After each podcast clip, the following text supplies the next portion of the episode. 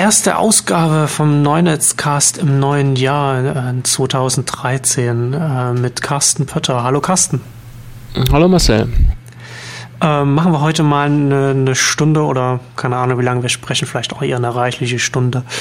Ähm, ein bisschen Rückblick 2012 und ein bisschen Ausblick oder ein bisschen äh, jetzt nicht groß die Glaskugel rausholen, aber einfach mal äh, darüber reden, äh, was es gerade so an Trends gibt und wie es sich so entwickelt.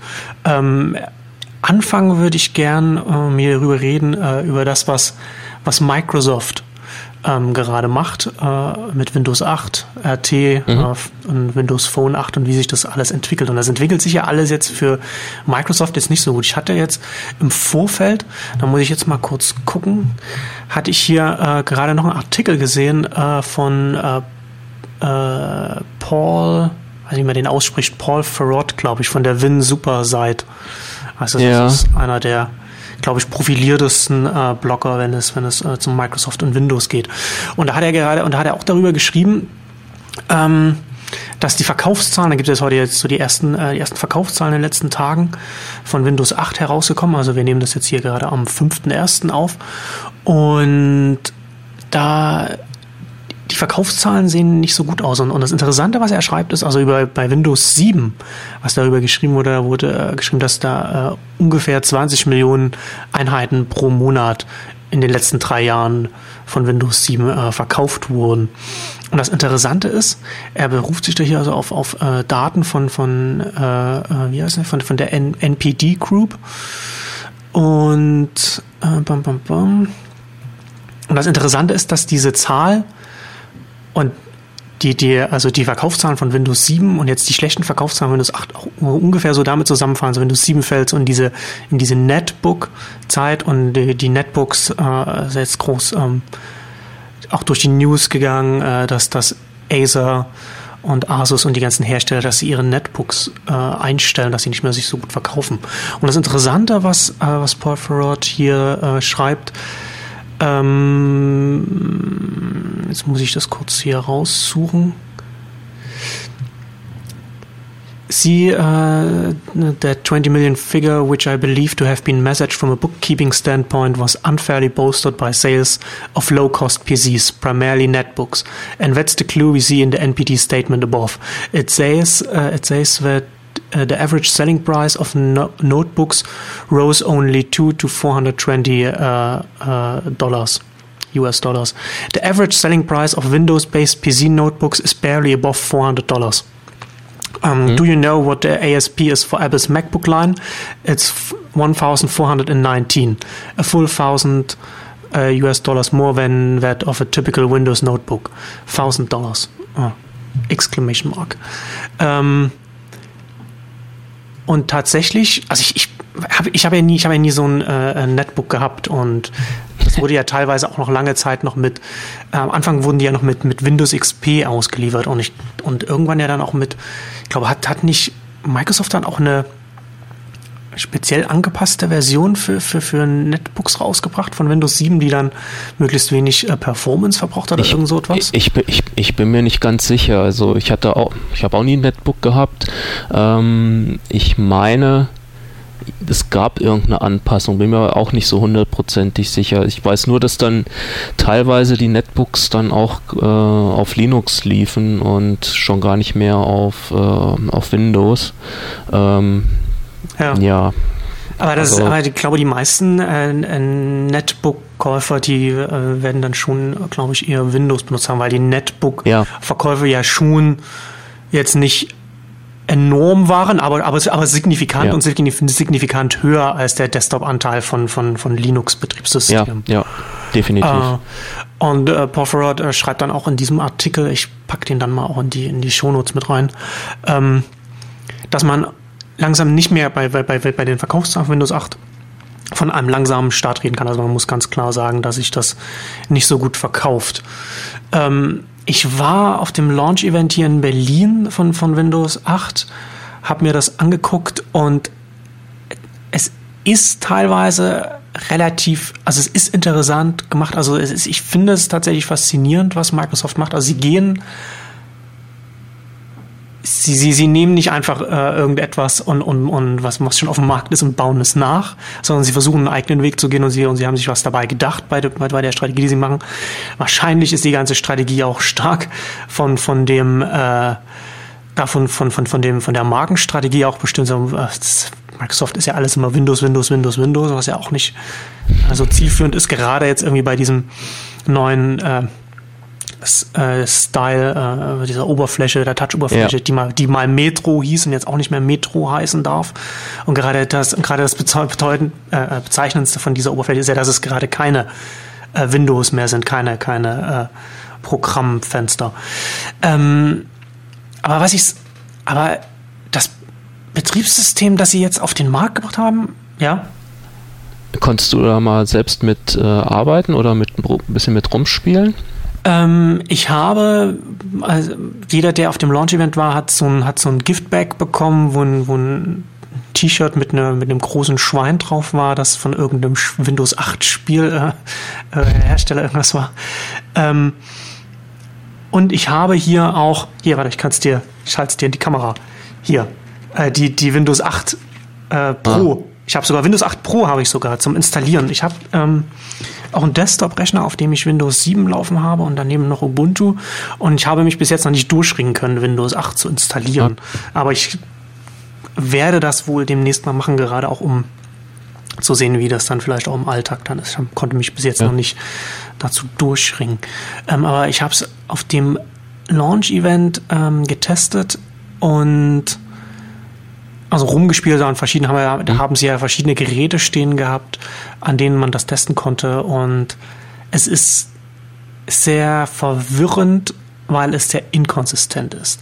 Also du hast ja diese Touch-Oberfläche, du hast dann diese, du kannst dann, du kannst auch wieder zu der Klassik-Oberfläche zurückgehen und du kannst äh, auf der Touch-Oberfläche, also auf diesem, was äh, formerly known as, as Metro, ähm, da sollst du eigentlich alles mit Touch und gleichzeitig eigentlich auch mit, mit der Maus machen können, ne? weil das halt auch ein Desktop-Betriebssystem ist und du äh, das dann, das dann zum Beispiel auch auf Touch äh, äh, auf Bildschirm zum Beispiel auch laufen soll, die, die äh, mit Touch funktionieren können, aber die eben auch ganz normal am, am, äh, äh am Schreibtisch mit der, mit der Maus und, und, und der Tastatur bedient werden können.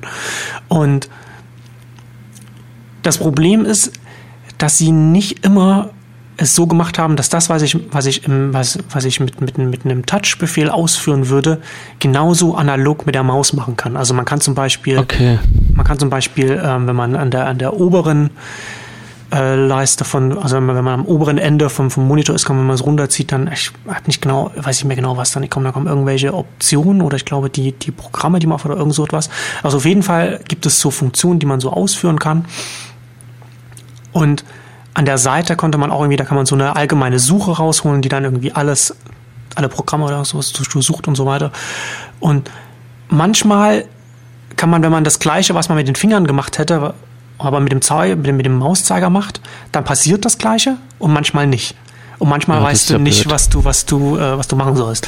Ja, ähm, okay. Der, der, der, der Neffe von meiner, von meiner Freundin hat äh, zu Weihnachten einen neuen Laptop bekommen mit Windows 8 und da haben wir ihn dann so, äh, äh, sein erster Rechner. Und dann haben wir ihn das alles eingerichtet, also so, so Internet und so ein paar Sachen installiert. Und als wir es dann, als wir den Rechner dann ausschalten wollten, standen wir da und, und haben, und haben den, und, und haben den, den, den Runterfahren-Knopf nicht gefunden. und ähm, ich würde jetzt nicht sagen, dass ich jetzt dass ich jetzt irgendwie der, der, der Super-Nerd bin, aber ich bin auch kein Computeranfänger. Also ich habe jetzt irgendwie Computer seit, ach, lass mich überlegen, ich glaube seit ich 13 bin oder so, damals Amiga mhm. 500 war damals mein erster. Äh, und dann irgendwann relativ früh, mein, mein erster PC war glaube ich ein 386er. Ähm, und seitdem halt auch dann auch im MS-DOS und dann Windows 95 war mein erstes Windows und bis vor, ich glaube 2000, wann war das? Jetzt haben wir 2013, 2012, 2011 11 habe ich äh, mein erstes MacBook gekauft. Und bis dahin mhm. habe ich Windows Also ich, also ich kenne mich, würde ich schon behaupten, dass ich, dass ich so im Notfall solche Sachen eigentlich auch finden kann, ohne irgendwie mich nicht zu machen. Wir haben es, wir haben es nicht gefunden. Es hat wirklich lang gedauert. Ich, ich, weiß auch nicht mehr genau, wie es dann war, aber es war, es war nicht offensichtlich und wer, wer zum ersten Mal äh, sich einen Rechner kauft oder wer vielleicht jetzt eher so ein, so ein, so ein Casual-User ist, also das, das darf nicht sein, dass man äh, irgendwie nicht, nicht sofort den Button findet, wie man, wie man das, das, das Gerät ausschaltet. Und äh, ja. das sind solche, ganz viele solche, solche Inkonsistenzen, die, glaube ich, zu viel Frustration führen werden bei den Usern, die sich dazu entschieden haben, dieses Betriebssystem zu kaufen oder die sich jetzt oder beziehungsweise die sich auch jetzt einen neuen Rechner kaufen und jetzt eben ein neues, damit auch ein neues äh, Windows bekommen. Weil das ist ja sowieso, glaube ich, in der Regel so, man, die, ich glaube, die wenigsten gehen äh, in, in, den Laden und kaufen sich eine Windows-CD, um, um ein Upgrade oder ein Update zu machen. Aber ich glaube, in der ja. Regel in der Regel äh, verdient Microsoft da äh, sein Geld damit, wenn Leute sich neue, neue Geräte kaufen. Äh, ja. ja. Also denke ich auch. Also ich habe von, von Windows 8 auch noch nicht äh, allzu viel gesehen, außer irgendwelche Demos im, im Netz.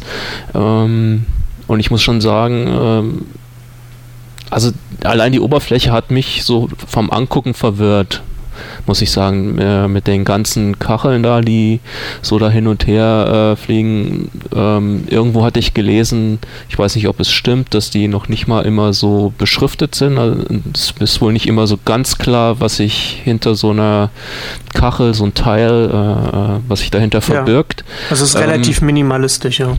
Okay.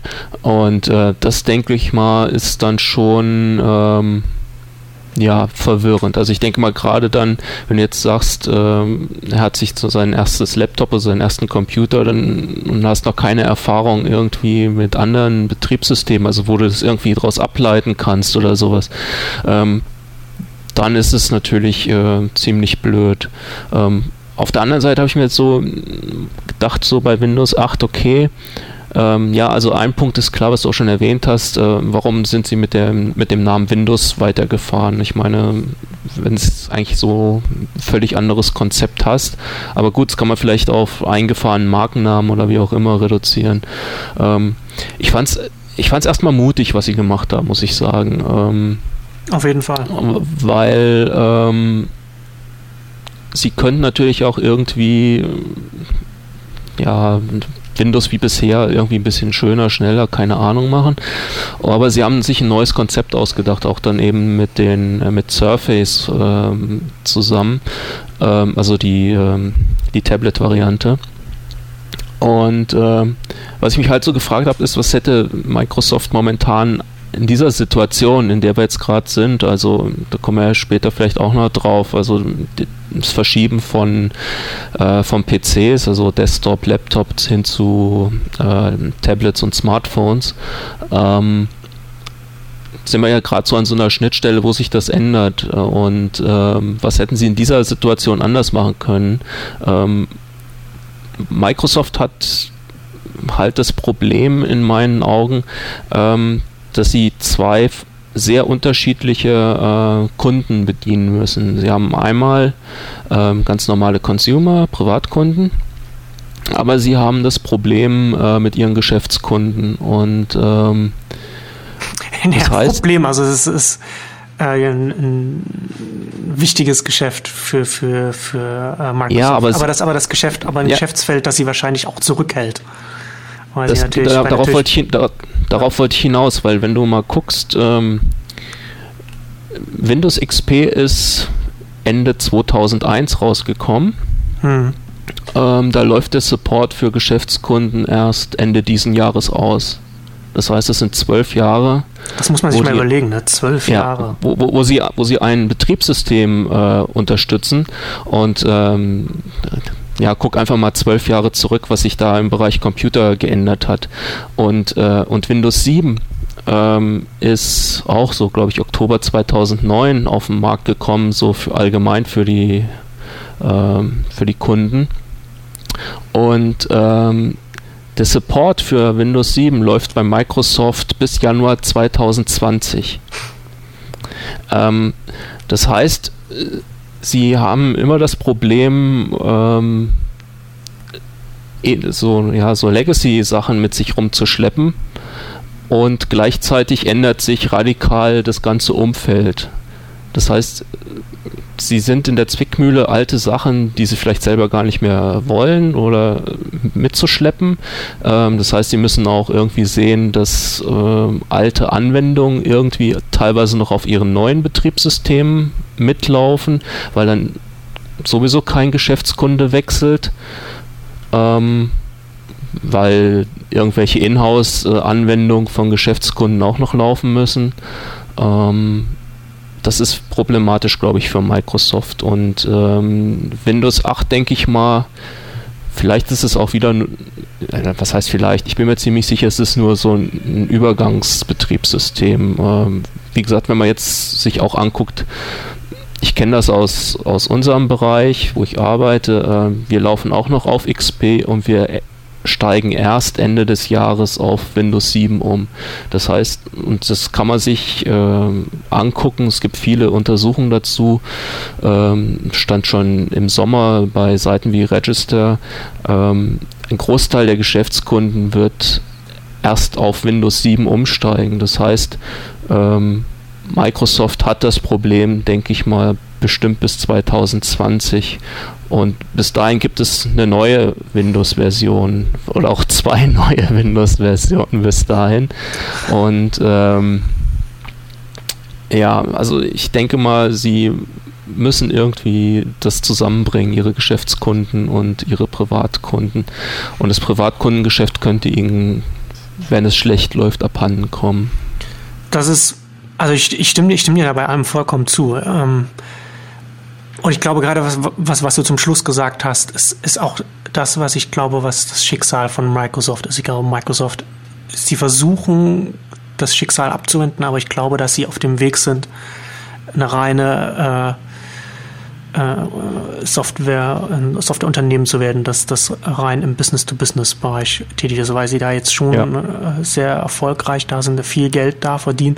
Und das, was du beschrieben hast, ja, also das Microsoft die Probleme hat, dass, oder das Problem jetzt hat und dieses Luxusproblem hat, dass sie so viele äh, Geschäftskunden haben und dass sie, dass sie auf diese achten müssen, weil da auch die, äh, die Umsätze und die Gewinne davon da reinkommen.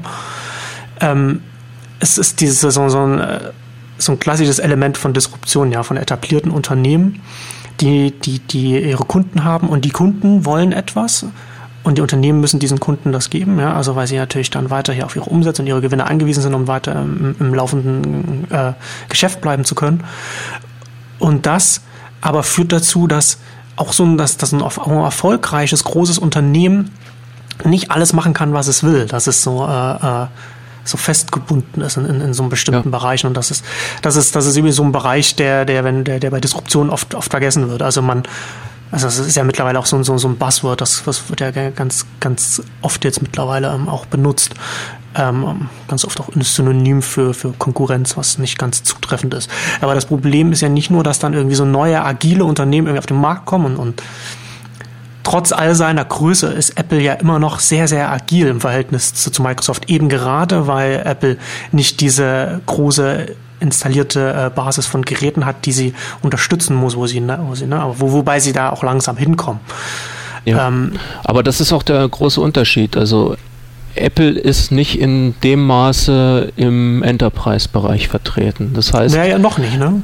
Ja, aber zumindest aktuell müssen sie halt auf solche Kunden keine Rücksicht nehmen. Genau. Also, wenn du dir jetzt anguckst, ähm, zum Beispiel, ähm, ich habe mein erstes MacBook, das war noch dieses weiße Plastik-MacBook, das habe ich ähm, Anfang 2010 oder war das ein 2008er? Ein 2008er war das, äh, 2008er. Ähm, Anfang 2008. Ähm, auf diesem auf diesem MacBook läuft Mountain Lion nicht mehr. Ja. Ah. Und wenn du das dann eben vergleichst mit, mit, äh, mit Microsoft und Windows, ja, dann ist das eklatant. Also einfach, einfach ja. äh, Apple kann viel größere, schnellere Entwicklungsschritte gehen, als, als Microsoft es kann.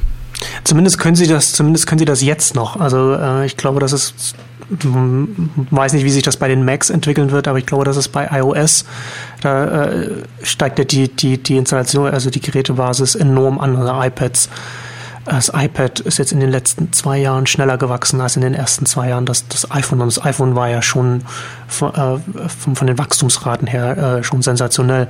Und ich glaube, dass da Apple irgendwann auch äh, an einen Punkt kommt, wo sie dann nicht mehr einfach so äh, und ohne ja, Rücksicht definitiv. auf Verluste sagen können, okay, jetzt kappen wir den, den, den Support für, für alle Geräte, die älter als zwei Jahre sind, wenn die Geräte, wenn, wenn, wenn das vielleicht 500 Millionen Geräte sind, die noch, die noch in Benutzung sind. Ja. Also das können sie ja nicht einfach machen. Aber ich, um nochmal auf Microsoft zurückzukommen, also ich glaube, ich, ich weiß auch nicht, wer das, ich, ich, ich glaube, Marco Arment hatte das irgendwann geschrieben, dass es, dass es intern bei, bei, bei Microsoft, und das glaube ich auch, ein vollkommen falsches Verständnis von der, von, von der Wirkung der Marke Windows gibt. Ich glaube, dass Microsoft viel zu stark glaubt, wie, wie positiv Windows als Marke belegt ist. Ähm, und sie deswegen das für, für, für extrem wichtig halten, dass sie, dass sie daran festhalten. Ich glaube, dass das, dass das ein wirklich ein Fehler ist. Also gerade Windows Phone äh, hat, glaube ich, äh, Windows Phone 7 war ja äh, de facto ein neues Betriebssystem, aber es hieß Windows Phone 7. Es hieß nicht äh, Metro OS zum Beispiel. Ne? Also sowieso wie äh, Apple das mit, mit iOS gemacht hat. Sie haben ja auch nicht ja. irgendwie wie, wie, wie Mo Mobile, Mobile Mac oder sowas genannt oder das Mac ja. Mobile OS oder irgend so etwas. Und ich glaube, dass das ja. Nee, also genau, also ähm, bei Windows Phone 7 hätten sie die Chance gehabt, äh, einen anderen Namen einzuführen. Und, genau, äh, und das, das, wird, das würde ihnen jetzt nicht mehr nach, das würde ihnen jetzt Windows nicht mehr nachhängen. Da hätten sie jetzt eventuell die Chance gehabt, gut, widerspricht zwar dem, was ich vorhin gesagt habe, dass Windows, klar, Windows ist ein eingeführter Markenname, aber sie hätten ein paar Jahre gehabt, dass sich die Leute an, an den Namen hätten gewöhnen können. Vielleicht. Ja. Also gerade im, im, im, im Smartphone-Bereich, glaube ich, war das sehr, sehr hinderlich für äh, äh, Windows und äh, für, für Microsoft, weil, ja, wie gesagt, ein, ein, neues Betriebssystem. Und ich finde übrigens auch, dass dieses, dieses, dieses Kachelprinzip, dieses Paradigma, das, ich finde das auf dem Betriebssystem, also auf, auf dem Smartphone, auf diesem kleinen äh, äh Monitor ist das wirklich gut. Ich habe ja dann, ich war dann auch noch mal ein paar Tage später, ein paar oder Wochen, glaube ich, dann auch auf dem Launch-Event von Windows Phone 8 und habe mir das angeguckt und ich finde, das ist, ist ein gutes, ein sehr gutes mobiles Betriebssystem. Also es ist natürlich fraglich, da kann man auch noch darüber diskutieren, so wie, wie diese Design ist ja vom, vom von, von den Designvorgaben her relativ restriktiv. Äh, äh, wie, wie sinnvoll das ist, dann äh, Designer dann so stark dann irgendwo, irgendwo reinzupressen und, und, und ob dann vielleicht auch Innovation dann äh, vielleicht behindert wird. Aber das, das, das weiß man ja gar nicht, weil das bis jetzt noch gar nicht irgendwie diesen Punkt erreicht hat, was, was Unterstützung von, von äh, Drittanbieter-Apps angeht. Aber grundsätzlich erst einmal so diese, diese, diese Ansicht, wo du dann sofort die Informationen dann äh, in, in, den, in den Kacheln drin hast und, und das, und das diese, diese sehr, sehr klare Übersicht, äh, finde ich, ist sehr interessant, gerade in, in dem, in dem Smartphone-Bereich. Ja, gerade wenn, wenn ich irgendwie nicht mein, mein iPhone aufmache und dann irgendwie 100 Apps in, in, in 20 Ordnern sehe, so dass das, dass das nicht irgendwie der Weisheit letzter Schluss ist. Ähm, das ist, ist ja schon klar. Ähm, also ich, äh, ich stimme dir auch zu, dass das auch, dass auch Windows 8 jetzt irgendwie nur so ein Übergangsbetriebssystem äh, ist, wo, wo jetzt auch dieses, dieses, dieses Paradigma mit dem mit, mit Touch und am Desktop und alles eingeführt wird. Ähm, aber die Richtung, die äh, Microsoft damit geht, ist unabhängig von allem, was wir darüber jetzt schon gesprochen haben, halte ich auch insofern für problematisch. Und da kommen wir auch wieder auf die Markenstrategie zurück. Windows RT und, und das normale Windows. Das ist eigentlich sind das zwei verschiedene Betriebssysteme. Ja.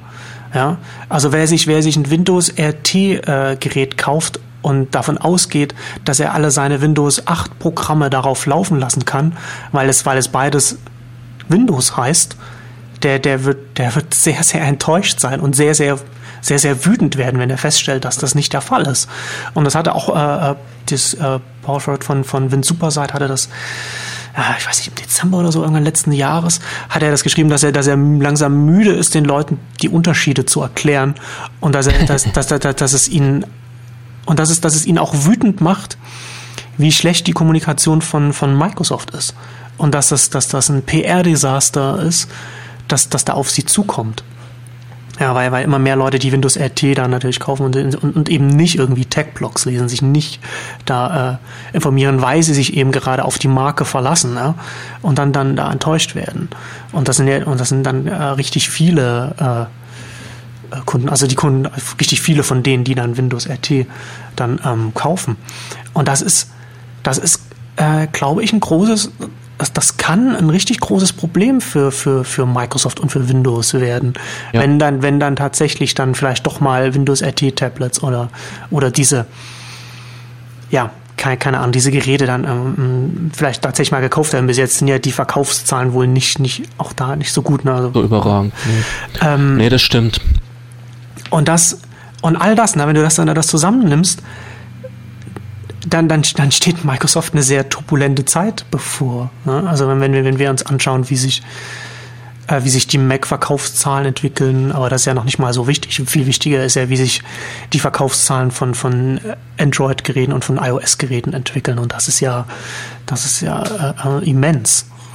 Also was mich auch interessiert, eigentlich für Microsoft, wo sie wahrscheinlich Probleme haben werden, ist, also sie hatten bislang ähm, ja, war, waren sie der Hersteller eines Betriebssystems, auf das andere Hardwarehersteller immer aufspringen könnten, also die OEMs. Ähm, jetzt ist Microsoft aber erstmalig mit dem Surface, sage ich mal, in den Hardwaremarkt selbst eingetreten. Ähm, ist halt die Frage, ob die dass alle anderen Hardwarehersteller dann auch so ohne weiteres schlucken oder ob die sich nicht ähm, gegebenenfalls auch ähm, woanders umschauen glaube zwar nicht, dass sie alle zum Beispiel dann auf Linux oder gerade dann Ubuntu äh, stürzen werden. Dazu ist der Marktanteil von Ubuntu eigentlich einfach ähm, viel zu gering. Ähm, aber sie haben also Microsoft hat es wahrscheinlich nicht mehr so einfach, mit den Herstellern irgendwelche Deals abzuschließen. Also von denen werden größere Forderungen kommen.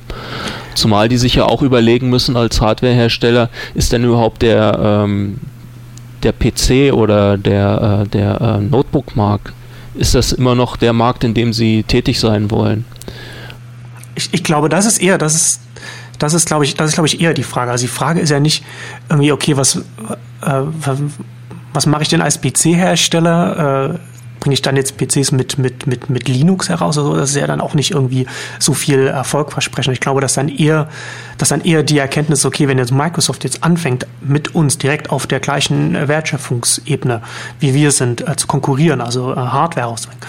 Ja. Also unabhängig davon, ob sie jetzt sofort erfolgreich sind, offensichtlich haben sie vor, das jetzt äh, weiter als, als eine Strategie zu, äh, für, für sich zu etablieren. Und das, das, das, da kann man, man kann nicht dann mit dem, mit dem Plattformprovider selbst dann nochmal äh, äh, direkt so da konkurrieren. Und dann ist, glaube ich, eher die, äh, da liegt die Entscheidung dann, glaube ich, eher nahe, sich dann aus dem Hardware-Markt zurückzuziehen, weil der PC-Markt, der sowieso ein Markt ist, der, der, der geringe, sehr, sehr geringe Margen hat. Ja, also wo, wo, wo die Leute nicht bereit sind, viel Geld auszugeben und wo sich das alles, ja. wo es, wo es, wo es so ein äh, so ein Rennen nach unten gegeben hat mit geringer äh, Qualität und, und, und, niedrigen Preisen und äh, sehr niedrigen Gewinnen. Ja, also man kann, man sieht es ja auch, ähm, Asus äh, hat für äh, Google ähm, das Tablet hergestellt. Also die wissen, wie sie Tablets herstellen können und ähm, sie haben auch, ähm, ja, sie können Android nehmen zum Beispiel und äh, können plötzlich Tablets bauen und brauchen Weil man Microsoft ja mit, nicht. mit Android bis jetzt auch nicht so viel Geld verdient, wenn man nicht gerade Samsung ist. Ja, da kommen wir vielleicht auch nochmal zu, wer, ob man mit einem Betriebssystem Geld verdient oder ob man mit der Hardware Geld verdient. Ja, aber gut, ja, ich, ja, nee, ja klar, aber, äh, ja, aber ist schon klar. Android-Hardware-Markt ist ja auch nicht so, so der, der attraktive Markt für, für Hersteller. Ja gut, aber iOS können sie nicht nehmen. Stimmt, das ist ein guter Punkt. das ist ein guter Punkt. Aber das ist, aber das ist tatsächlich so, so, so Surface ist auch, ich glaube, die Verkäufe sind wohl äh, katastrophal schlecht, was auch daran liegt, dass es fast keine, keine Läden gibt, in denen man irgendwie Surface kaufen kann. Also es ist ja gerade irgendwie so ein Tablets, glaube ich auch so ein Punkt. So ein äh, Tablets sind auch so, so, so, so eine äh, Geräteart die man auch einfach mal selbst irgendwie in die Hand nehmen muss, einfach mal testen muss oder sowas, gerade weil man es halt vielleicht auch noch nicht so äh, kennt und vielleicht man fasst es an, man will gucken, okay, wie, wie funktioniert das, wenn ich hier rumtippe und so weiter. Ähm, Wahrscheinlich auch gerade so, welche Größe willst du haben, willst du jetzt? Zum Beispiel auch, ja. Und die, 16, die 16 zu 9, das 16 zu 9 Format von, von, vom Surface soll auch sehr, äh, ja, soll nicht, so, also im Landscape-Modus wohl okay. Ich hab's, ich hab, ich hab eins, glaube ich, noch nicht gesehen, weil äh, Microsoft tatsächlich, ich glaube, sie hatten überhaupt kein Surface auf dem Windows 8 noch. Sie haben nur Geräte von, von Drittanbietern da gehabt, wenn ich mich recht entsinne. Und das war auch eine bewusste Entscheidung, so wo sie halt zeigen wollten, ja, was da hier an Hardware schon gemacht wurde. Aber das, was ich gelesen habe, ist, dass, und das kann ich mir auch vorstellen, also wenn ich jetzt mein, mein iPhone nehme, ähm, und das halt in dem, im 16 zu 9 Format, wenn ich mir dann vorstelle, das wäre jetzt halt ein Tablet, ein großes, und ich würde das jetzt irgendwie äh, im Hochformat in der Hand halten, dann wäre das einfach äh, zu groß. Also zu, also, und, und, oder zu schmal, je nachdem, wie man es sieht, also vom Format her. Ähm, aber unabhängig von, von, von dem gewählten Format jetzt. So, das ist ja auch, das, das hast, hast du dich ja auf deinem Blog auch ein bisschen in den letzten Wochen, Monaten da ein bisschen damit beschäftigt. Das ist ja ganz interessant dass Microsoft da, und ich finde das faszinierend, dass sie da diesen Schritt machen. Also sie haben es natürlich, so Steve Ballmer hat natürlich versucht, das ein bisschen runterzuspielen, aber natürlich ist es den Hardwareherstellern klar und uns klar, dass das ein massiver äh, äh Strategieschwenk auch für Microsoft darstellt. Und das ist ein, und es ist ein Strategieschwenk, den man, den man industrieweit beobachten kann. Also hin zu, zu einer stärkeren vertikalen Integration. Also jetzt äh, äh, Microsoft arbeitet, äh, hat jetzt auf einmal eigene Windows-Geräte im Angebot. Ähm, Google, das, das, das, das, mal, das mal eine Suchmaschine früher war, die Älteren äh, erinnern sich vielleicht, ähm, hat jetzt ein Betriebssystem und zu diesem Betriebssystem, äh, sie, sie haben auch noch eine, haben auch noch einen Hardwarehersteller gekauft, aber keiner weiß, was sie, was sie mit denen machen. Aber ein Partner jetzt mit, mit bringen sie jetzt äh, äh, Tablets raus und, und irgendwann werden sie auch das komplett in-house zumindest entwickeln und dann äh, bei Foxconn entwickeln, äh, bauen lassen oder, oder wie auch immer. Und, und, und Amazon auch, ja. Also Amazon auch geht jetzt, hat eigene Hardware-Geräte, das Angebot mit, mit dem, nicht mit dem Kindle, mit dem Kindle Fire, eigene Tablets. Und die gehen alle in diese, in diese vertikale Integration. Und also ich finde das ich finde das ganz interessant, weil natürlich, die kommen aus den unterschiedlichsten Ecken kommen sie. Also Google, das in erster Linie sicherstellen will, dass seine Werbeeinnahmen auch auf Tablets und auf den Smartphones sichergestellt sind. Amazon, dass das als äh, E-Commerce-Riese, als Online-Retailer da irgendwie mehr, mehr Zugänge zu seinem, also mehr Türen für seinen Online-Laden sozusagen da äh, Einfach Vertriebskanäle. Will. Genau, und Microsoft, das verzweifelt äh, äh, einen Weg finden muss, wie sie noch Geld verdienen können, wenn, wenn alle irgendwie Tablets benutzen, also als, als Betriebssystemanbieter. Also kommen die alle aus verschiedenen, aus verschiedenen äh, äh, Ecken äh, zu demselben Ergebnis, dass sie jetzt alle anfangen, jetzt äh, vertikal zu integrieren. Und du hast ist, einen Anbieter vergessen. Äh, okay, wen? Samsung. Achso, Samsung, ja. Ähm, ja, die machen jetzt auch ein eigenes Betriebssystem, ne? Äh, dieses, ja, und oder, oder dieses haben sie irgendwie ja. Tyson, ja. Und äh, ich glaube, also wenn wir später nochmal Post-PC-Ära kommen, äh, ja. können wir nochmal drüber reden, ähm, weil ähm, das ist ganz interessant, was da passiert. Ja, aber da kommen wir ja jetzt, also kommen wir ja jetzt komm, ja schon rein. Das ist so. ja das okay, das ist ja auch schon das, das, okay. ja, das sind, wir, sind wir ja mehr oder weniger schon komplett ah, drin. Okay. Und das ist ja das Interessante, ne? Also, dass Apple da jetzt, Apple war ja schon immer ein sehr stark vertikal integriertes Unternehmen, immer, immer Hardware und, und Betriebssystem aus einer Hand. Und das spielt ihnen ja jetzt auch stark in die Hand, so mit, mit dem, äh, einmal erstmal mit dem iPhone und dann auch mit dem Tablet. Und gerade so, ähm, und das ist, glaube ich, auch eins, eins der Probleme für äh, Microsoft, weil sie können nicht einfach sagen, okay, wir verkaufen jetzt unser, unser Windows, unser Tablet-Windows jetzt auch wieder an, an die Hersteller zu den gleichen Margen, wie wir das im Desktop-Bereich machen. Und die können dann äh, äh mit, mit, mit iOS konkurrieren, weil das das funktioniert nicht so. Also iOS, also mit, mit, mit dem iPad, sagen wir mit dem iPad, also iPhone ist ja wieder nochmal was, was ganz anderes, aber mit dem iPad. Und das iPad ist ja schon so günstig, wenn man sagen, so, so hart kalkuliert, ja, dass, dass es, dass die anderen Tablet-Anbieter erstmal schon mal Probleme haben, da überhaupt qualitativ zum gleichen Preis etwas Vergleichbares anzubieten. Und da kann man dann nicht irgendwie als Betriebssystemhersteller noch hingehen und sagen, okay, dann will ich aber von euch noch, äh, ich weiß nicht, was, was, was die Lizenzgebühren im Desktop-Bereich sind, 50 oder 100 Euro oder sowas. Die, die, die 100 Euro jetzt, äh, die will ich dann halt zusätzlich noch von euch, gerade wenn dann halt zusätzlich auch noch ein Open-Source-Betriebssystem äh, mit, mit, Android zur Verfügung steht. Ja. Und deswegen, ich glaube, äh, Horace Statue hatte das an Critical Path auch mal ausgeführt. Deswegen hat Microsoft auch gar keine andere Wahl, als da in, in den, in den, ins Hardware-Geschäft zu gehen. Weil in diesem, diesem, äh, äh bei diesen Post-PC-Geräten, so bei diesen Tablets, da liegen die Margen dann eben nur dann auch äh, äh, im Hardware-Bereich. Ja. Und natürlich dann auch wahrscheinlich dann geringer, als sie vielleicht früher im Desktop-Bereich waren, weil eben gerade der, der, der aktuelle Marktführer mit sehr aggressiven Preisen äh, voranschreitet.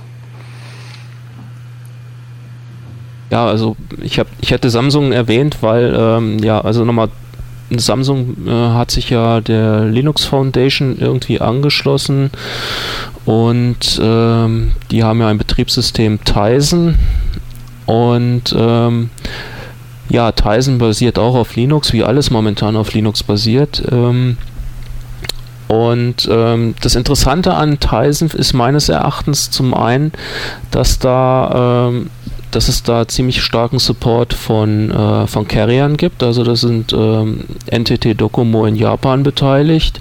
Ähm, die haben so Pi mal Daumen 50 Millionen Kunden in Japan. Ähm, da ist Vodafone beteiligt. Vodafone hat Pi mal Daumen 400 Millionen Kunden weltweit und es ist äh, auf France Telekom beteiligt, die so, weiß ich nicht, 200, 220 Millionen Kunden weltweit haben.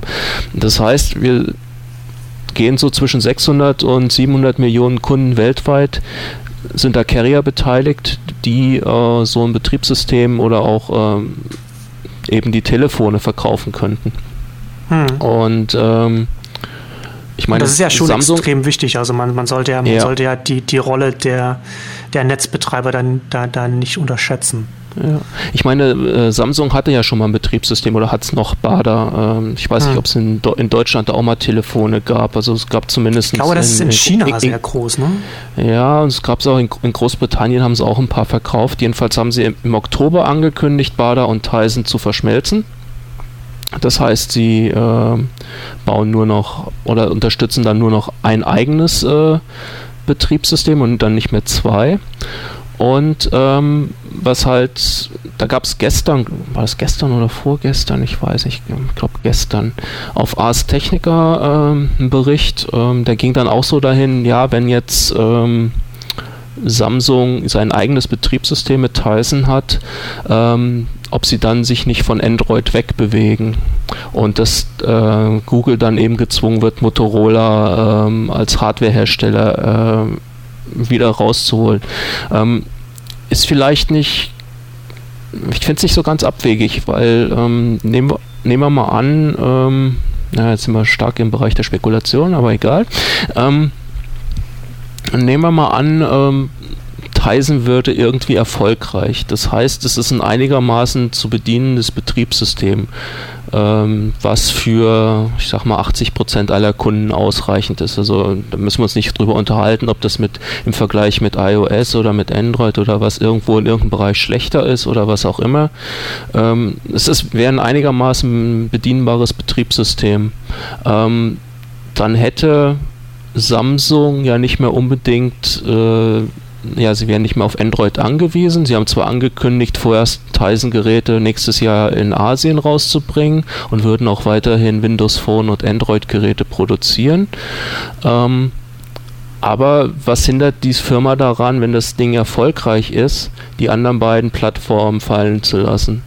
Und ähm, sollte das passieren, hat Google ein Problem, weil äh, äh, Samsung ist für ja, ich glaube, hat einen Marktanteil insgesamt von 35 Prozent weltweit bei, äh, bei Smartphones.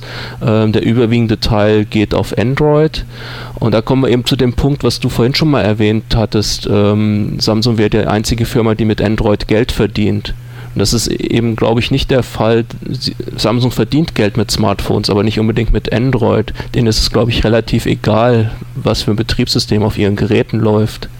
Ähm, das stimmt, aber im Portfolio von, äh, äh, von, von Samsung äh, sind, sind die Galaxy, äh, also Galaxy, also die, die, die äh, Android-Geräte, die, äh, die erfolgreichen und ja, ja, ja sicher. Machen, aber, aber, aber, aber, es ist, aber, aber glaubst du, ist doch, wenn sie wenn, wenn sie jetzt schon so erfolgreich sind, warum sollten sie, warum sollten sie Android fallen lassen? Also ich, ich, ich, hab, ich muss ehrlich sagen, dass ich Tyson mir jetzt noch nicht irgendwie, ich habe das nur aus den Augenwinkeln mitbekommen. Aber ist denn das, wenn das auch auf Linux basiert, ähm, Gibt es da Kompatibilitäten zu, zu Android, dass dann Android-Apps zum Beispiel irgendwie leicht portiert werden können? Ja. Weil ich hätte mir, ich würde eher damit rechnen, dass das Android, äh, Android sei das, dass das Samsung mit einem Android-Fork um die Ecke kommt. Also so wie es, so wie es Amazon ja. macht. Also ja. äh, Samsung ist ja schon stark im Android und, und wenn sie dann sagen, okay, wir machen jetzt ein Fork in dem Sinne, dass sie, dass sie, dass sie mehr Freiheiten haben und dass sie ihre, ihr eigenes App Store haben, ja? also dass sie sich von, von, von ähm, Google da ein Stück weit loslösen. Ja, also, also, also Samsung hat schon einen eigenen App Store. Ah, okay. Ähm, und ähm, ich weiß nicht, ob Android-Apps äh, auf Tizen laufen. Es gibt ja, ach, es gibt ja noch ein paar andere Betriebssysteme. Es gibt noch Sailfish OS. Ähm, das ist genau wie Tyson eigentlich ähm, aus alten Nokia-Sachen raus hervorgegangen, aus äh, MeGo. Ich glaube, das, ich kann mich nur dunkel daran erinnern, dass es da irgendwelche Angebote mal gab, als ich noch ein Nokia ein N95 oder irgend sowas mal hatte zu der Zeit. Ja. Ähm, und Sailfish OS, auch auf Linux basierend, ähm, das soll Android-Apps unterstützen. Deswegen könnte sein, dass es bei Tyson ähnlich funktionieren könnte, keine Ahnung. Ähm, ja, Frage. Aber das ist ja dann Weiß die Frage, ne? Also wie weit ist es dann ein eigenes mobiles Betriebssystem auf Linux-Basis und wie weit ist es ein Fork von, von Android? Und ich glaube, dass dann eher die Richtung also es, also es, also es ist, das, das es, also es ist erstmal eigenes, glaube ich. Also es gab ja, ja klar, auf, aber ich meine, ähm, die, die Übergänge sind ja fließend, wenn, wenn, wenn alles auf Linux basiert. So ja, wie, okay. Wie viel, wie viel eigene Schritte, also wie viel eigene Git macht man da? Ja. Jedenfalls, ich dachte mir nur so, dass Samsung, wie gesagt, wenn das erfolgreich sein sollte, ähm, haben sie zumindest eine andere Verhandlungsbasis gegenüber Google. Ich kenne zwar keine Geschäftsbedingungen, aber dass man vielleicht nicht mehr so, ähm, ja, wie soll ich sagen, dass man nicht mehr unbedingt den App Store von Google unterstützen muss und so weiter. Ähm, dass man da was eigenes haben kann. Und ähm, es ist dann eben, was das Spannende finde ich halt, alle anderen Hardwarehersteller, HTC, wer auch immer, ähm, verdienen momentan nicht wirklich Geld. Es ist nur eigentlich die, die mit Smartphones oder Tablets Geld verdienen, sind Apple und Samsung. Alle anderen verdienen kein Geld. Ja. Und ähm, wenn gegebenenfalls Tyson erfolgreich ist, dann könnten ja auch andere Hardwarehersteller auf Tizen umschwenken. HTC hat zum Beispiel angekündigt, sie wollen dieses Jahr ein Tizen-Telefon rausbringen. Ähm, wenn für die die Bedingungen günstiger sind oder ähnlich äh, wie für unter Android, gibt es für sie eigentlich vielleicht keinen Grund, äh, nicht das Betriebssystem zu wechseln. Ja, aber die Frage bleibt, also, aber die, ich glaube, die, die, die grundlegenden Marktdynamiken bleiben ja die gleiche. Du hast ähm, im oberen Bereich hast du, hast du das iPhone und dann, und dann bewegst du dich halt darunter dann in, in, auf einer Plattform, mit der du dann als Hardwarehersteller mit verschiedenen anderen Hardware, Hardwareherstellern bist. Ob das dann jetzt irgendwie äh, Windows Phone 8 ist oder ob das Android ist oder ob das Tyson ist. Wenn du im Ring mit, mit, mit einem Juggernaut wie, wie Samsung bist, ändert sich für dich als, als HTC-Zwerg äh, äh, sehr wenig. Das ist ja auch irgendwie. Äh, ich habe äh, länger, schon länger äh, einen Artikel in der Mache über Samsung. Das ist, es ist ja wirklich bemerkenswert, wie wenig äh, in, der, in der Öffentlichkeit eigentlich bewusst oder bekannt ist, äh, wie groß ähm, Samsung ist. Also Samsung zum Beispiel ist ja auch sehr stark vertikal integriert. Ja? Also die haben ja. ähm, so sie, sie entwickeln ihre eigenen Chips und dann entwickeln ja auch äh, und, und, bauen ja auch äh, Chips für, sind auch Zulieferer für äh, Apple, für das iPhone und, und, und iPad, glaube ich, auch noch, wobei Apple das ja zurückfährt, aber das ist ja so, so Samsung baut ja schon irgendwie äh, die ganzen Einzelteile für sich selbst und ich weiß gar nicht, wo ich die Zahl her hatte. Ich glaube, es war auch, war auch auf Simco. Allein der, der, das, das, das, das, die Marketingausgaben von Samsung waren größer als die Umsätze von HTC. So, also das, das, ja. das, sind die Größenordnungen. Und wie willst du da mit, mit, mit, so, einem, mit so einem Konzern dann äh, als, als kleiner Hardwarehersteller konkurrieren? Also es ist ja auch nicht irgendwie auf einer, auf einer äh, Augenhöhe. Und die Größe von, also von Samsung ist, Samsung hat irgendwie 300.000 Mitarbeiter. Das ist, das ist äh, äh, ein Koloss. Ich hatte mich im, im, ich war im Sommer in San Francisco, da hatte mich Evernote zur Konferenz eingeladen. Da waren noch andere äh, Journalisten. Ich hatte mich mit einem äh, äh, Journalisten aus äh, Südkorea unterhalten. Ähm, da, war, da waren gerade die, die, die Patentklage, also es ist das Verfahren zwischen, zwischen Samsung und, und Apple gerade aktuell. Und ich habe hab ihn da gefragt, so wie er das, wie, wie er dazu steht. Und da hat er mir in einem sehr gebrochenen Englisch, hat er mir da äh, erzählt, ähm, wie, wie sehr, das, was wir auch gar nicht wissen, wie sehr Samsung das Leben in Korea bestimmt, so wie, wie, wie, wie es das dominiert. So, das mhm. ist, das, das, das muss, das muss äh, unglaublich sein. Ja, aber das, das nur, das nur am Rande. Also ich habe da, ach, jetzt habe ich es hier angekündigt, dann muss ich den Text wohl jetzt doch mal noch fertig machen. Ja. Uh, ja. Ja, aber das ist das, das muss man halt immer im Hintergrund auch behalten. Ne? Also, also ja. Samsung ist halt wirklich, das hat auch, es, es hat auch, ich kann auch immer wieder nur empfehlen, aber wenn man sich für diese Themen interessiert, ähm, Simco zu lesen und auch den Podcast von, von Horace Didio, dem, dem Macher von der Simco, äh, The Critical Path auf, äh, auf dem, bei dem Five ja, by Five Network äh, anhören. Das ist ähm, unbedingt. Ein, einer der besten äh, äh, oder vielleicht der beste Podcast zu, zu Technologie-Themen und diesen ganzen Post-PC Post, Post PC und Apple und diese ganzen Themen. Und er hat äh, auch das ähm, angesprochen, dass zum Beispiel, was ja vielen überhaupt nicht auch, auch klar ist, ist, von welchen Dimensionen wir reden.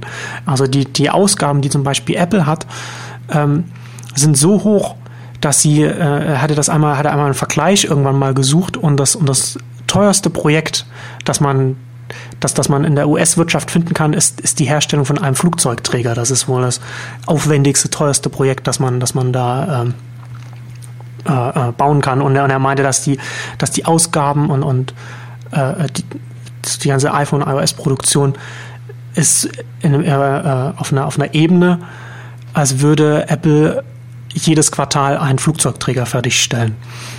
Und Samsung bewegt sich auf dieser auf einer, auf einer ähnlichen Ebene. Sie haben ja auch diese, die haben ja auch einen, einen, massiven Output an Geräten. Sie verkaufen ja echt viele Geräte weltweit. Und da kannst du nicht. Und wenn äh, wenn, wenn jemand auf so einer Ebene operiert, na, dann operierst du ja auch ganz anderes mit, mit Zuliefern, mit einem, mit einem ganzen äh, äh Zuliefernetzwerk. Du, du, du verhandelst ganz andere äh, Konditionen. Und da kannst du nicht als ein kleiner Deswegen, deswegen machen auch diese ganzen kleinen Android-Hersteller, äh, HTC und so weiter, deswegen machen die ja auch keinen Gewinn, weil sie einfach nicht mit diesen Konditionen mithalten können die zum Beispiel Apple oder, oder, oder ja. Samsung aushandeln kann, beziehungsweise Samsung ja dann auch nochmal viel in-house zum Beispiel auch äh, da schon. Ja, aber weil sie auch einfach nicht ähm, die, die Marketing-Power von Samsung haben. Und das also, zusätzlich, das zusätzlich. Also guck, die, dir einfach mal an, von welchen, von welchen äh, Telefonherstellern siehst du im Fernsehen Werbung? Das ist ich, Apple ich, und Samsung. Ich, ich gucke keine, keine Guckst kein Fernsehen. Werbung, aber wenn, wenn du, also, ja. Aber ja, ja, definitiv. Aber man, man, sieht das, man ne? sieht das ja auch sonst so. Äh, äh, Samsung macht ja massiv Werbung. Und das, an, an, ansonsten siehst du von anderen Geräten nur was, wenn das ich eins und eins irgendwelche Werbung macht oder von irgendwelchen Carriern, wo sie dann sagen, okay, heute kriegst du das HTC irgendwas äh, für einen Euro oder irgend so ein Krempel, ja.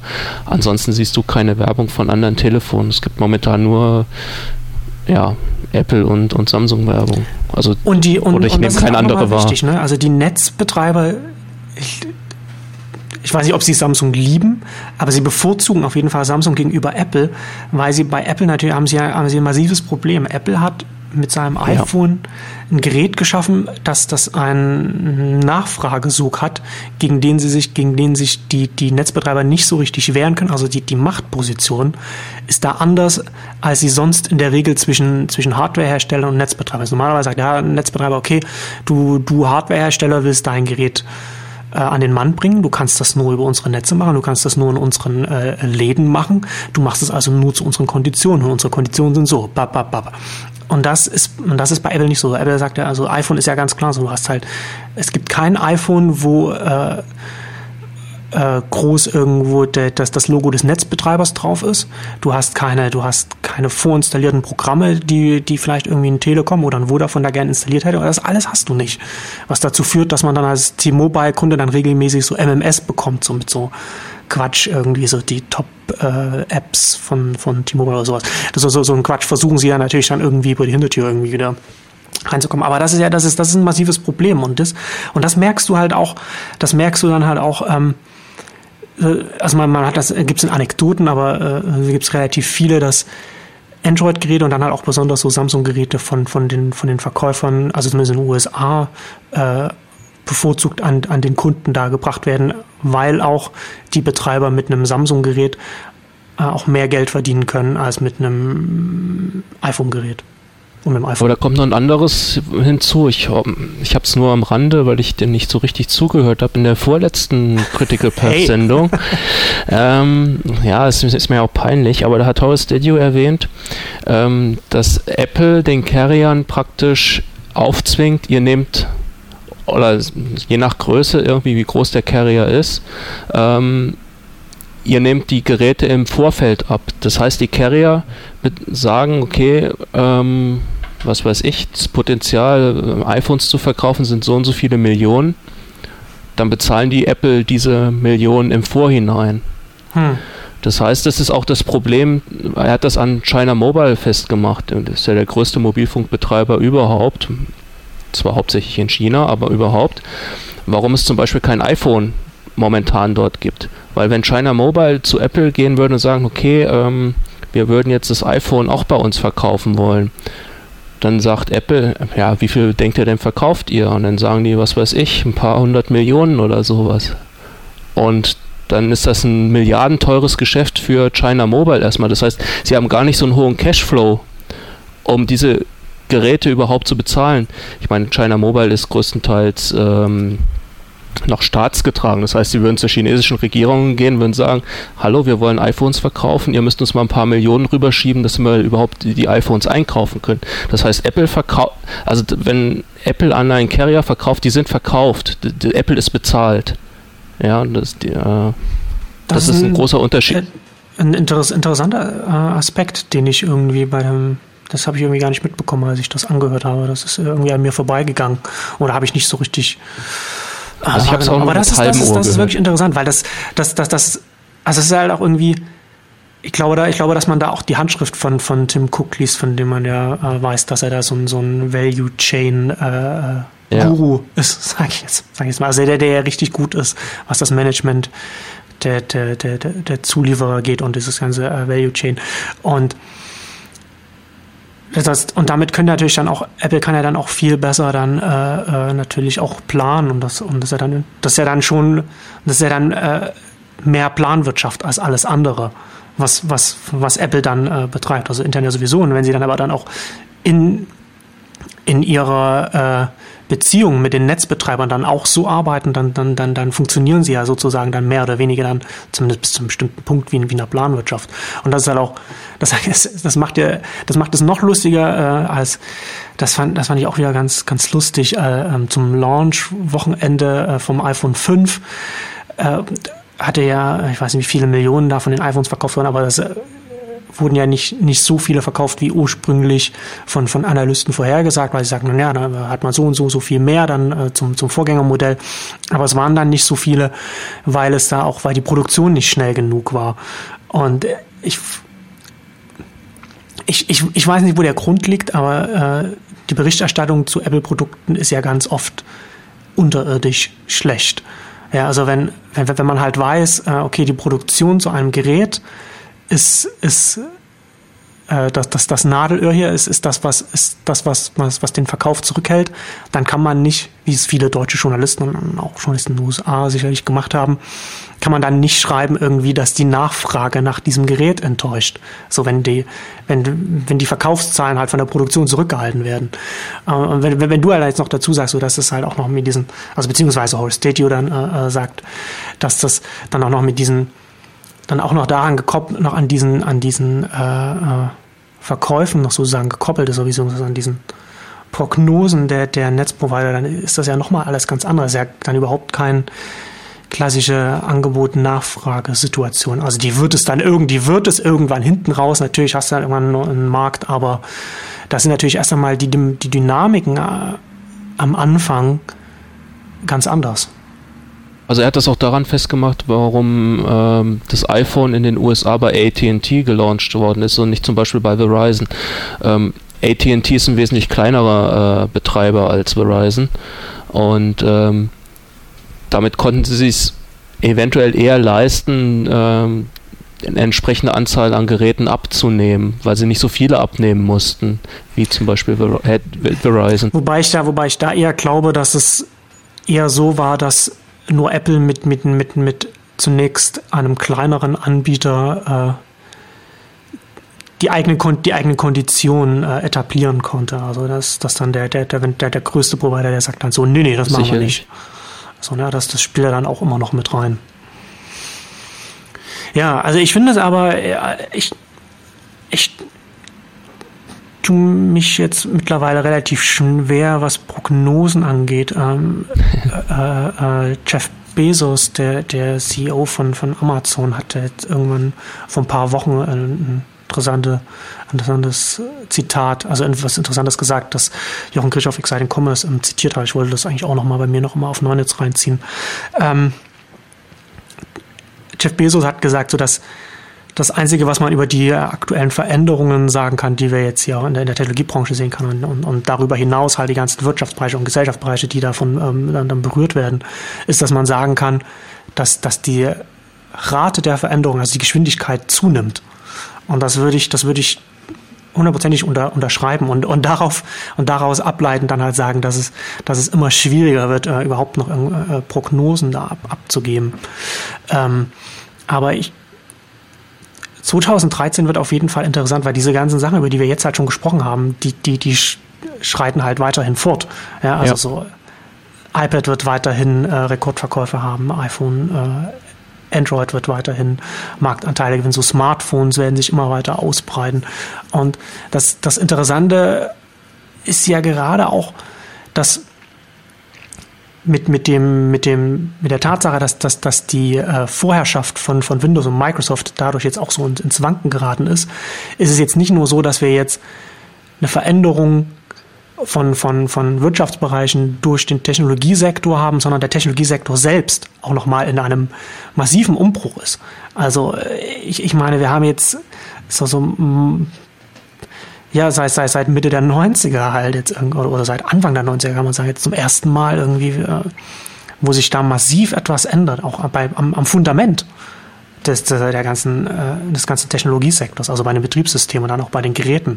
Und ich glaube, dass das, dass das auch extrem wichtig ist, denn dieser ganze Quatsch irgendwie, dass Betriebssysteme keine Rolle mehr spielen und wir jetzt alle nur noch Web-Apps benutzen, das ist, glaube ich, auch äh, spätestens 2012 jetzt, äh, glaube ich, widerlegt wurden, wenn man da ein bisschen aufgepasst hat. Also wir haben es ja mit Facebook zum Beispiel gesehen, die stark auf HTML5 gesetzt haben und jetzt auch äh, wieder stärker Richtung native Apps gegangen sind, weil man da eben sehr viel mit, mit äh, Apps bauen kann, die, die man, man, man kann, kann schneller bauen und man, man kann Apps bauen, die einfacher zu bedienen sind, die schneller reagieren, äh, äh die einfach ähm, ja, definitiv.